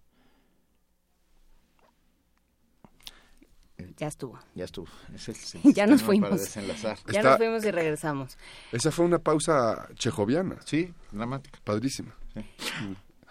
Sí, nada más fue como un hipo, un hipo mental. Pero a ver, eh, ¿por qué nos sigue fascinando eh, Tennessee Williams? ¿Qué nos sigue diciendo esta historia de, de pasados gloriosos y de mujeres desvencijadas? Es un bicho interesantísimo. Para empezar, él, él particularmente, él como dramaturgo y su historia es muy alucinante. Eh, lo que vive, de pronto estar en la gloria, terminar casi en la calle, la hermana a la que le hacen lobotomía, él tirado al alcohol, eh, la hermana que tiene justamente un problema de... eh, pues de locura, digamos. En este momento estaría mal dicho eso, pero en realidad tendría que ser como bipolar, ¿no? O un término así. Algún po- tipo de trastorno. Sí, ¿no? Un trastorno mental, para ser suaves. No, pues estaba loca, punto, ¿no? Ya está. Y entonces yo creo que todo eso hace de este escritor cosas muy particulares en su literatura y en su dramaturgia. Y todo ese tipo de, de vidas que él mismo vive, las traspasa a los personajes y esos personajes somos nosotros y en algún momento cada uno de nosotros tiene algo que ver y que compartir con estos personajes. No son personajes simplones, son muy profundos, tienen unas, un- una complejidad eh, tanto como la tuya o como la mía o como la de cualquiera de las personas que están escuchando en ese momento en el auditorio son personajes de carne y hueso, tienen partes oscuras y partes blancas y está, me parece que es justamente esta riqueza la que nos identifica con ese personaje y dices, ok, yo no me parezco a él, pero qué parecido es mi hermano o mi papá o híjole, yo tengo una tía que es igual, ¿no? ¿Por qué inventa ese tipo de cosas? tengo una tía que empieza con los highballs a las 2 de la tarde. ¿Te das cuenta? Exacto. Entonces me parece que es... Oh. Eh, y a las 2 de la tarde me parece ya tarde, ¿eh? ¿Para Blanche? No, para el highball. Yo, yo podría empezar con el highball, digamos, como a las 10 y media. Exacto. ¿Por qué hay esperar hasta las 2? Y, siento que un poco como por todo eso sigue siendo fascinante el teatro de de, Tennessee. Y, y, otra, y yo voy a insistir con esa suerte de generación que no es una generación, pero bueno, que están a lo mejor un poco separados en el tiempo e incluso en el espacio. Corriente, pongámoslo. corriente, Eugene O'Neill, mm. ah, Tennessee Williams y de remate y como cereza del pastel, Norman Mailer. Sí, mira más que tres ¿Eh? autores dijiste, qué bárbaro. Como que estos hacen ese gran fresco de, de, los, de esos Estados Unidos eh, que, que se están yendo por, por el caño de alguna u otra manera y que no hay forma de están sobreviviendo a todas esas guerras. o sea, que están sobreviviendo a una guerra civil de la que no se repusieron bueno, siguen sin reponerse, se siguen matando entre ellos y se siguen teniendo rencores entre los que son de un color y los que son de otro. Bueno, no solo eso, sino que la propuesta actual es hagamos más guerras para volverlas a ganar con el respaldo y el aplauso de todo eh, de toda la cámara, ¿no? Es, es como es inverosímil y es justamente ese esta sociedad que ya no entienden que no ganaron nada habiendo hecho todo esto que no se ganó nada, que Estados Unidos no se hizo gracias a eso. Es otra cosa y son otras las personas las que finalmente construyeron ese país. Lo que nos puede fascinar y lo que nos puede encantar de ese país no está construido a raíz de una cuestión bélica y de enemistades con el resto del mundo. Es justamente esa visión crítica que sí llegaron, que, que tiene Norman Mailer, que tiene eh, Tennessee Williams, ¿no? O sea, te sientas en la sala de una familia que dices, o sea, en un departamento mínimo, en la sala de una familia que dices, pero ¿qué es y te echas la muerte de un viajante, o, de hombres y ratoncitos, o... O sea, puff. Te sientas ahí y te cuentan una historia Panorama que desde, el puente. Que podría ser la tuya, que podría ser la de tu familia, que, que te explica por qué somos quienes somos, independientemente de dónde hayas nacido. Porque yo creo que si alguna ciudad conjunta lo más enloquecido de los latinos y lo más enloquecido de los sajones es Nueva Orleans. ¿No? Tú, tú cruzas una calle y de pronto ya todo es organizado y cruzas a la otra y, está Bourbon Street. de blanco. Ajá. Y, vuelves. Y del otro lado jazz. Y del otro lado es Bourbon Street, todos con, con. Ahí sí, highballs a las 10 de la mañana, siempre y cuando. ¿cuál highballs? Siempre y cuando. Huracanes. Puedes beber en la calle siempre y cuando tenga popote. Puedes manejar y beber si tiene un popote. Es cierto. Estas son las leyes, las leyes maravillosas. Te subes a los taxis, que esto es maravilloso. estados. Te subes a los taxis y te dice, le recordamos, te, hay un letrero que dice, le recordamos que según las leyes, el Código Penal del Estado de Luciana es un delito penal se, se castiga con cárcel que usted ande matando taxistas. ¿Qué los llevó? ¿Qué los llevó a poner este letrero? ¿Cuál es la lógica? Yo creo que yo creo que usted puede matar tranquilamente jornaleros, pero taxistas Viajantes de comercio, pero taxistas no. Creo que en esa en esa lista nos faltaría eh, que lo mencionamos ahorita nada más de repasón Arthur Miller, ¿no? Sí, claro, por supuesto. Que lo repasamos ahorita justamente con Panorama. Sí, pero de Lee Strasberg también. Por sí, digo. trabajo de Pero finalmente son, son bichos que, que retratan o que fotografían este Estados Unidos que, que sí llega a entrar en tus entrañas, que sí te identificas.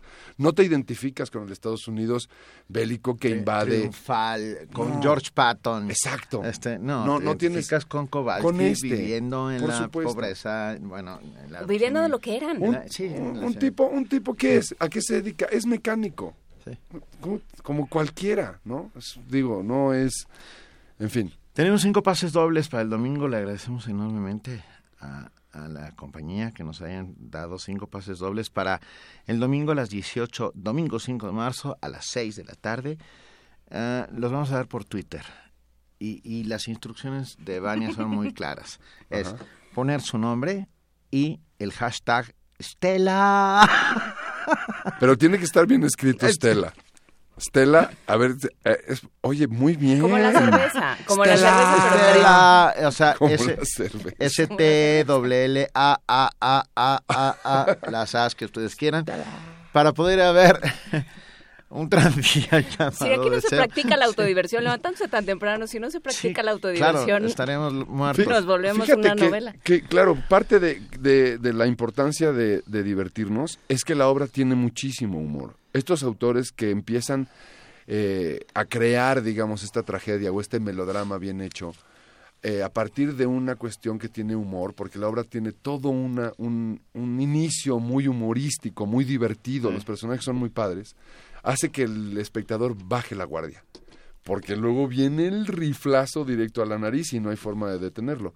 Eh, este Stella, este grito así, que es un mítico grito de, de Kowalski borracho, gritándole recién bañado a su mujer para que vuelva a dormir con él, se, se volvió justamente una cosa que hay mucha gente que conoce el Stella y no conoce la obra, y no conoce nada más, solamente conoce el Stella Estaría padrísimo. A ver, nuestros amigos que son mucho más inteligentes que nosotros lo entendieron rápidamente. Y ya todos pusieron ah, Estela. Todos pusieron Estela y está clarísimo. Qué padre. Ya ah, hay que llegar media hora antes al Teatro Helénico del Centro Cultural Helénico en la Avenida Revolución 1500 ese domingo 5 de marzo a las 6 de la tarde para que tengan sus boletos.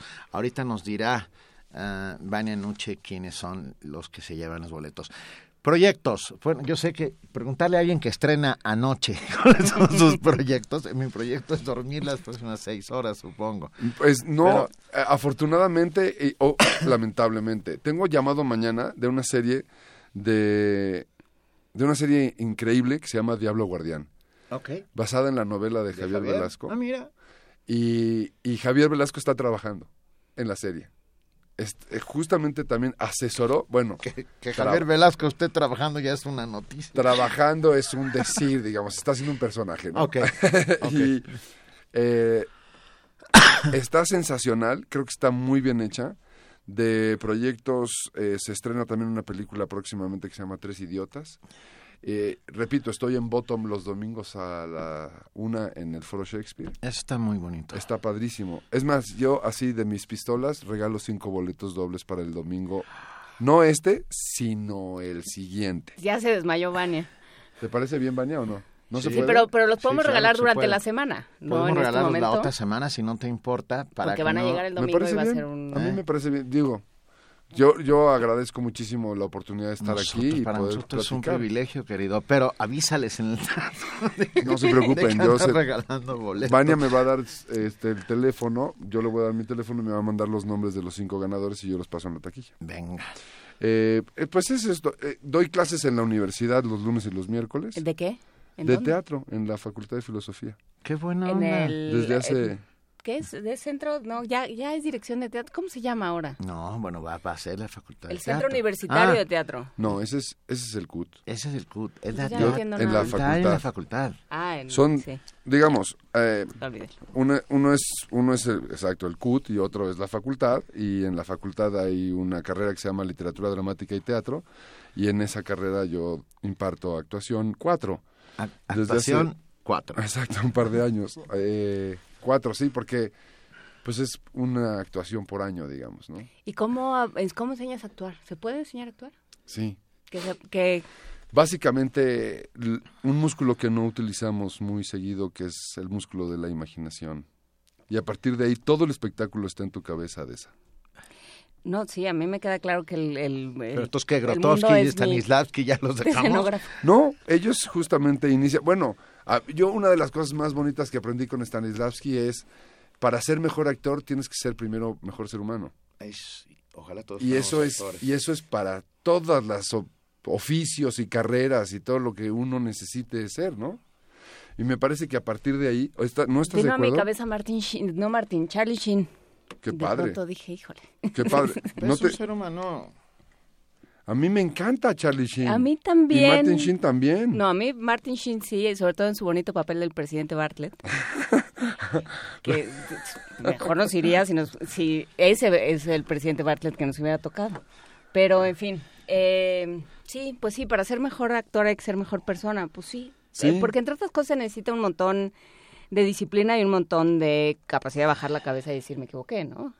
Sí, y, pero también eh, no solamente me equivoqué, sino también levantar la cabeza y decir acerté y estar contento con eso también. ¿no? Eso, está, bien. Sí, hablando de Tennessee Williams, que nunca le tocaba, por ejemplo. no, esto, Tennessee le daban de toallas todo el día. Pues sí. Rocío Arteaga dice que, señor Rodrigo Murray, es usted, en mi opinión, muy guapo. Oiga, este... Qué buena opinión tiene usted. ¿Está usted bien? sí. Gracias, le agradezco mucho. muchos de los amigos que aquí y te mandan muchos abrazos y te agradecen y, todo el mundo está muy contento de que estés esta mañana con nosotros. Yo también. Hablando de teatro y hablando de vida y hablando de cómo ser mejor persona. Eh, no, es, no es fácil, pero creo que es una de las cosas que... Que hable el micrófono, me piden. Por favor, sí, se oye mejor la radio cuando usas el micrófono. Pues una de las tareas que tendríamos que hacer todos los días, tratar de ser mejor persona, ¿no? Me gusta. Porque eso, eso te va a hacer mejor empresario, mejor doctor, mejor locutor, mejor whatever you want. Yo, digo. ¿Y cómo se enseña? O sea, si enseñar a actuar es difícil, enseñar a ser mejor persona suena como mucho más difícil. No es tan complicado. Bueno, enseñar a actuar puede ser que... Eh, yo, yo siempre le digo a los chavos que no hay forma de calificar, porque sería, sería muy mentiroso de mi parte yo decir, tú eres buen actor y tú eres mala actriz, o tú eres buena actriz, o qué sé yo, ¿no? Me parece que es, no soy yo quien lo dice. Entonces, hay una serie de trabajo y de disciplina y de entender lo que está pasando por la cabeza y tratar de actuar es, o por lo menos actuar, pues responder a estímulos ficticios, ¿no? Básicamente. Si empezamos a entender eso, entonces empezamos a comportarnos como un personaje. Y eso es muy básico y son cosas que se plantean y que son, bueno, pues palito uno y dos en teoría de actuación. Y luego hacemos otras cosas, montamos obras. Estoy montando justamente una obra de Thornton Wilder que se llama Our Town, Nuestro Pueblo. Nuestro Pueblo con ellos. Con, porque es un reparto como de 25 actores y es una obra que no tendrías oportunidad de hacerla nunca en el teatro comercial, ¿no? Entonces aprovecho también el espacio de la universidad, que me brinda la universidad y que yo puedo brindar y regresarle a la universidad todo lo que me dio, justamente haciendo esto. Entonces para ellos también es un aprendizaje fantástico poder hacer un montaje de adeveras de una obrota como es esa, donde no van a tener oportunidad quizá ninguno de ellos en ningún momento de su vida de volverla a hacer. Y entonces creo que eso está, eso está padre. Muy. Hablábamos ahorita de pasada de lo que era un buen actor y un mal actor. Hay una parte de es como un poco como por la, la, pornografía, no la puedes definir, pero sabes cuando la estás viendo. Y sabes si hay buena o mala pornografía. Ahí yo estoy de acuerdo. Entonces, eh, yo creo que hay esta cosa como en la entraña de que estás viendo una obra y dices, esto no está funcionando. Y no sabes por qué hasta que te das cuenta es que no es un buen actor. Ah. ¿Cómo defines a un buen actor o un mal actor? Porque hablábamos al principio de, fuera del aire hablábamos de, de Pacino, por ejemplo. No, bueno. Entonces, es buen actor. Es un buen actor. Es buen actor y sin embargo lo hemos visto también haciendo cosas no tan buenas. Sí, no, bueno, lo hemos visto diciendo, señor, si lo que necesitaba era dinero, avísenos y le prestamos. Yo creo que, que, tiene que ver con la disciplina y con la prueba y error, prueba y error. Si, si me apuras a decir cualquiera puede ser actor, sí, cualquiera puede ser actor. Cualquiera puede llegar a ser un buen actor prueba y error, prueba y error, una y otra y otra y otra y otra vez hasta que hay un día en donde es prueba y acierto. Y eso hay que hacer te agarras de eso y no lo vuelves a soltar y vuelves a probar otra cosa y error, error, error, error, una y otra vez. Una cosa de disciplina y de entrega y de enloquecer y, y es medio esquizoide porque finalmente estás haciendo a una persona que no eres. Eh. Estás buscando ser otro que no eres tú. Y en la búsqueda de pronto encontraste al otro bicho y bueno, a lo mejor Jack Nicholson lo encontró y se quedó allí, del otro lado. O de se Niro. Pasó, o de Niro, se pasaron del otro lado y no pudieron volver. Yo creo que justamente un buen actor es aquel que es capaz de ir y volver, ¿no? Y, de, y, otra vez, cuando va otra vez, es otro por completo. Y, y eso solamente pues lo logras arriesgándote y tirándote al vacío un poco, teniendo como esa sensación de, pues me voy a dejar ir. ¿Y cómo influye el director? pues es, es digamos, el, el que te está viendo. Finalmente creo que un director, lo que hace padre a un director es que la propuesta y el argumento sea muy poderoso. Si mi argumentación como actor es más alta que la del director, o es más propositiva, o es más interesante, entonces yo creo que el director tendría que estar abierto a escuchar y hacer un trabajo en conjunto. De lo contrario, si la propuesta del director es, digamos, ABC y el ABC lo es congruente con lo que está proponiendo y te convence de ello, pues entonces hay que hacerlo así. Si tu personaje entra eh, con una pierna cojeando, ¿por qué? Pues nada más porque se me antojó. No, a ver, vamos a... ¿Por qué? Es que estuvo en la guerra hace 14 años. Ah, ok, entonces es congruente y eso me parece que es lógico. Eh, si es porque sí, no. O tampoco ya, yo ya no creo tampoco en esos directores de antaño que decían, ¿por qué? Pues porque soy el director, punto, ¿no? y, estos dictadores enloquecidos, tampoco es así funciona. Pero es que en algún momento, Benito, fueron así. Sí, yo los, me queda clarísimo, que los vi hacerlo. Exacto, exacto. Los vi hacerlo más de una vez. Me quedé pensando, ahora que dijiste lo de la pierna, me quedé pensando en la joroba que se mueve en el joven Frankenstein. Ah. Ah, ah, este, ese, era Gene Wilder, ¿no? sí. Sí, Gene Wilder. que justamente murió este año. Sí, Pero Gene Wilder, este... Gran actor. Era un fantástico actor. y aparte con una capacidad de dirección alucinante. Alucinante. Con este, esta, como, como un tercer ojo, que es capaz de verse a sí mismo, de lo que está haciendo. Porque hay muchas cosas que como actor de pronto no, no ves. No sabes que estás haciendo algo que está mal porque no te puedes ver, no te puedes observar. Por eso también hay un director, porque tiene unos ojos que te dice, oye, ¿por qué en esta escena te metes la mano al pantalón? Ah, pues no, no me di cuenta. Pues no, porque tú simplemente te la metes y ya. Entonces en esta escena evítalo, porque me está llevando a otro lugar. Eh, y Jane Wilder, bueno, proponía una cantidad de cosas alucinantes que seguramente al director o a los, a los distintos directores con los que le tocó trabajar, pues agradecían trabajar con un actor propositivo como él. Que además él sí se reinventaba cada vez, ¿no? Era el joven Frankenstein, era, era Willy, eh, Wonka. era, era, era, un genio. Era un genio. Era Guillermo dice, a mí me parece que Rodrigo Morroy está muy feo, pero que es un gran hombre. O sea que estamos... Pero es buena persona. Es un gran hombre, sin duda. Pues, soy casi dos metros de vato, así es que sin duda eh, A estar hablando bien de ti y de eso, y, y eso se agradece porque... Porque es viernes.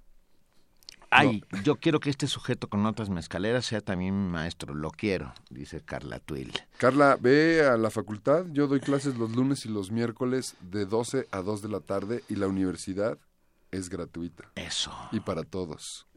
Rafa Bar dice, Rodrigo Moray, excelente persona, excelente actor. Gracias, gracias. No, bueno, ¿qué te puedo decir? bueno, pues ya está. Estás creando aquí una...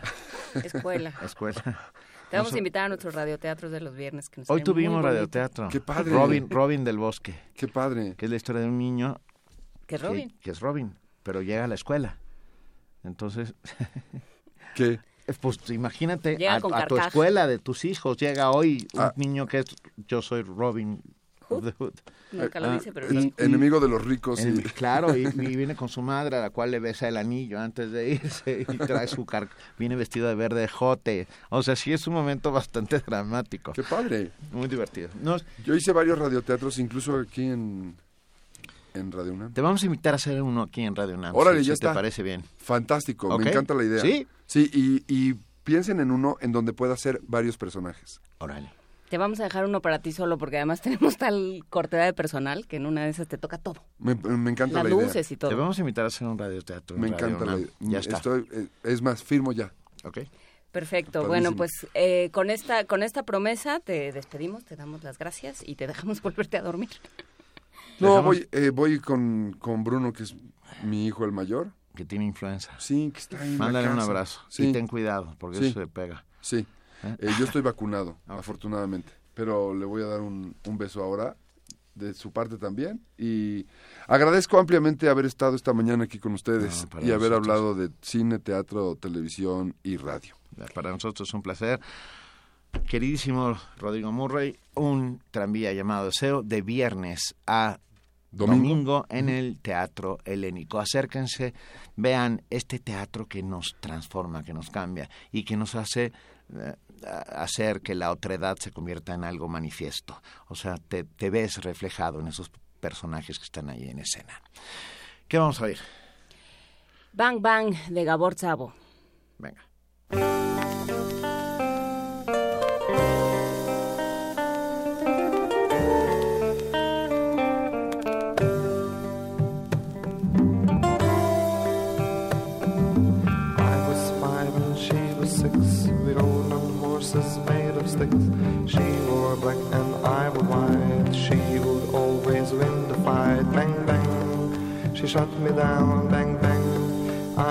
Ground. Bang, bang. That awful sound.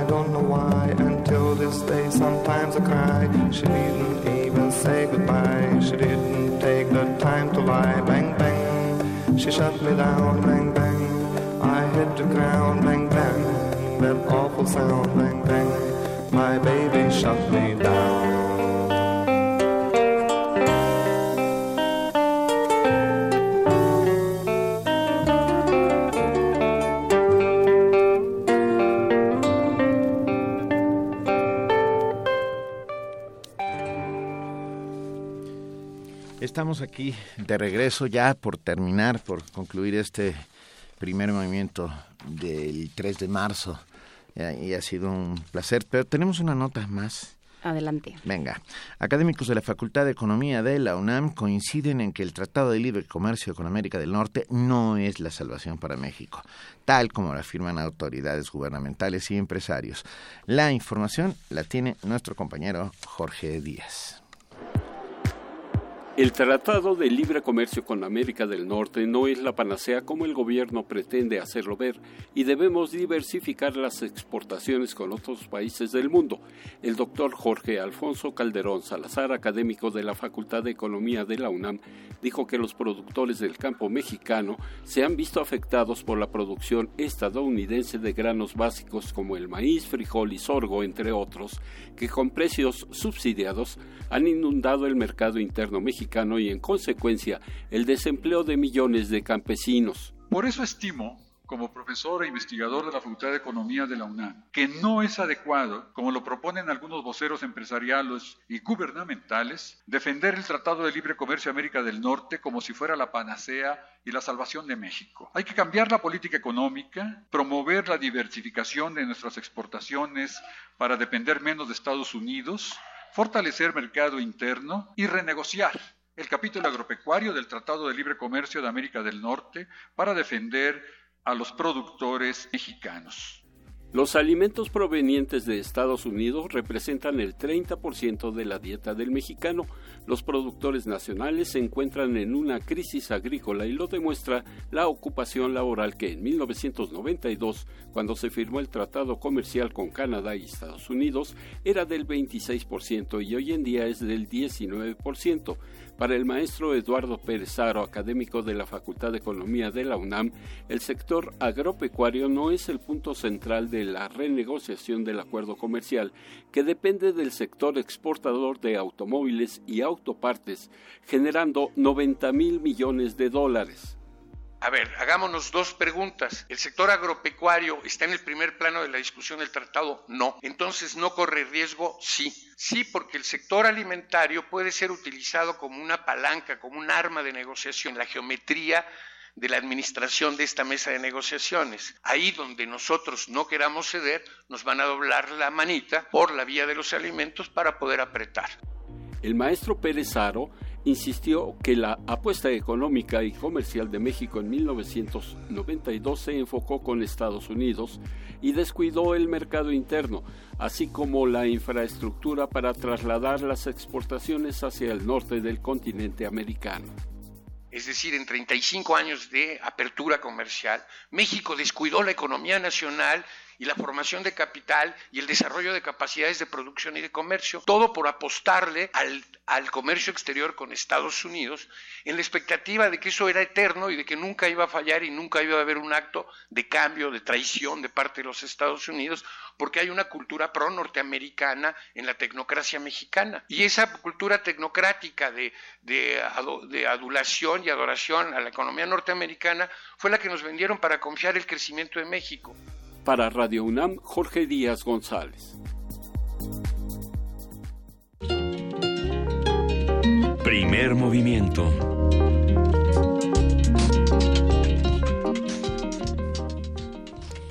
Nueve de la mañana con 57 minutos, ya estamos por irnos, Benito, después de que esta cabina se quedó como reverberando con la energía de Murray para estar desvelado francamente como que como que cansa este muchacho. Este, ¿qué pasa, Vania? Es que Vania me da muchas instrucciones y no entiendo cuáles son. Ah, los ganadores. Muy bien. Híjole, por eso es una lista interminable. A ver. Venga. Los que se van a ir a ver a Benito Grita. ¡Estela! Muy bien, son Nabor Garrido Valle, Hugo Cajero o Caero, Lidia Guerrero Legorreta, Carlos Mayén Rivera y Jorge Aguirre Cuevas. Eh, Sí, y me habías mandado a los de Brahms también, ¿no? ¿Vania en algún sitio? ¿O no? También a los del Poli, sí. Sí, a los de Brahms, pero esos los tengo en otro lado, pues es que lo que quieren es acabar conmigo. Eh, no, no era esto. ¿Y los del Foot? Y los del Foot tampoco los tengo. Es que me mandó todo en desorden. Ella, ella va a hablar con todos aquellos que hayan ganado, se comunica con ustedes, no se preocupen de nada, lo tiene controlado. Yo creo que sí, porque porque yo no espero que tú sí estés entendiendo. A ver, Sio Lozano, Gus Zombie y Christian Rules, que espero que tengan unos nombres de otro tipo, se van a ir a ver Pumas contra Tijuana. No, Pumas contra Tijuana no existe. Eso, fue de la semana pasada. ¿Ves? Es que me van a acabar conmigo. Benito, haz algo. Sálvame. Hago algo, venga. Esto, estos son para el fútbol. Quienes se van al partido de Pumas son Tania López, Oscar Torres Figueroa y Esther Gámez. Gómez. Y Esther Gómez. Tania López, Oscar Torres y Esther Gómez se van al partido de Pumas. Venga, y nosotros ya también nos Nosotros ya nos vamos a dar pena a otro sitio. No, gracias, Vania. Muchas gracias, Vania. Silenciosa, pero contundente a decir no. Lo están haciendo ah, todo mal. gracias a todos los que hacen posible este primer movimiento. Gracias Arturo, gracias Frida, gracias querida Vania Nuche, gracias a Miriam y a, Amalia. Gracias a, a todos a todos los que trabajan aquí. Le mandamos un abrazo a Paco que se, desvencijó y a este y a Luisa Iglesias que hoy descansó. descansó, le mandamos un gran beso. Gracias querida Juana Inés de esa, yo nada más estoy aquí de paso. Muchas gracias. Benito, que te vaya bien en el resto de tu jornada laboral. Muchísimas gracias. Espero que todo sea tan divertido como estas tres horas. Me temo que no va a ser tan así. Vamos a ir. Pero qué bueno que te tenemos una vez a la semana. Sí, es un placer. Que te entretengas y no tengas malos pensamientos. Es, Tengri. Nos vamos con Tengri de Abgal y nos escuchamos el próximo lunes. Esto fue Primer Movimiento. El mundo desde la universidad.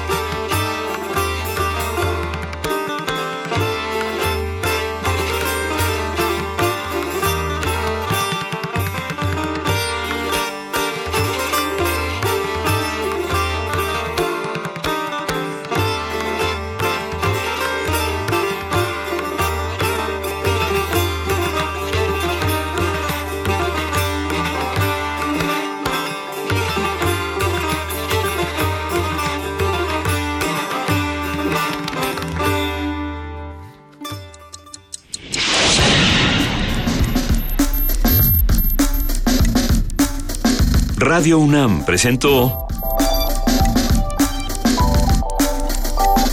Primer Movimiento. El mundo desde la universidad.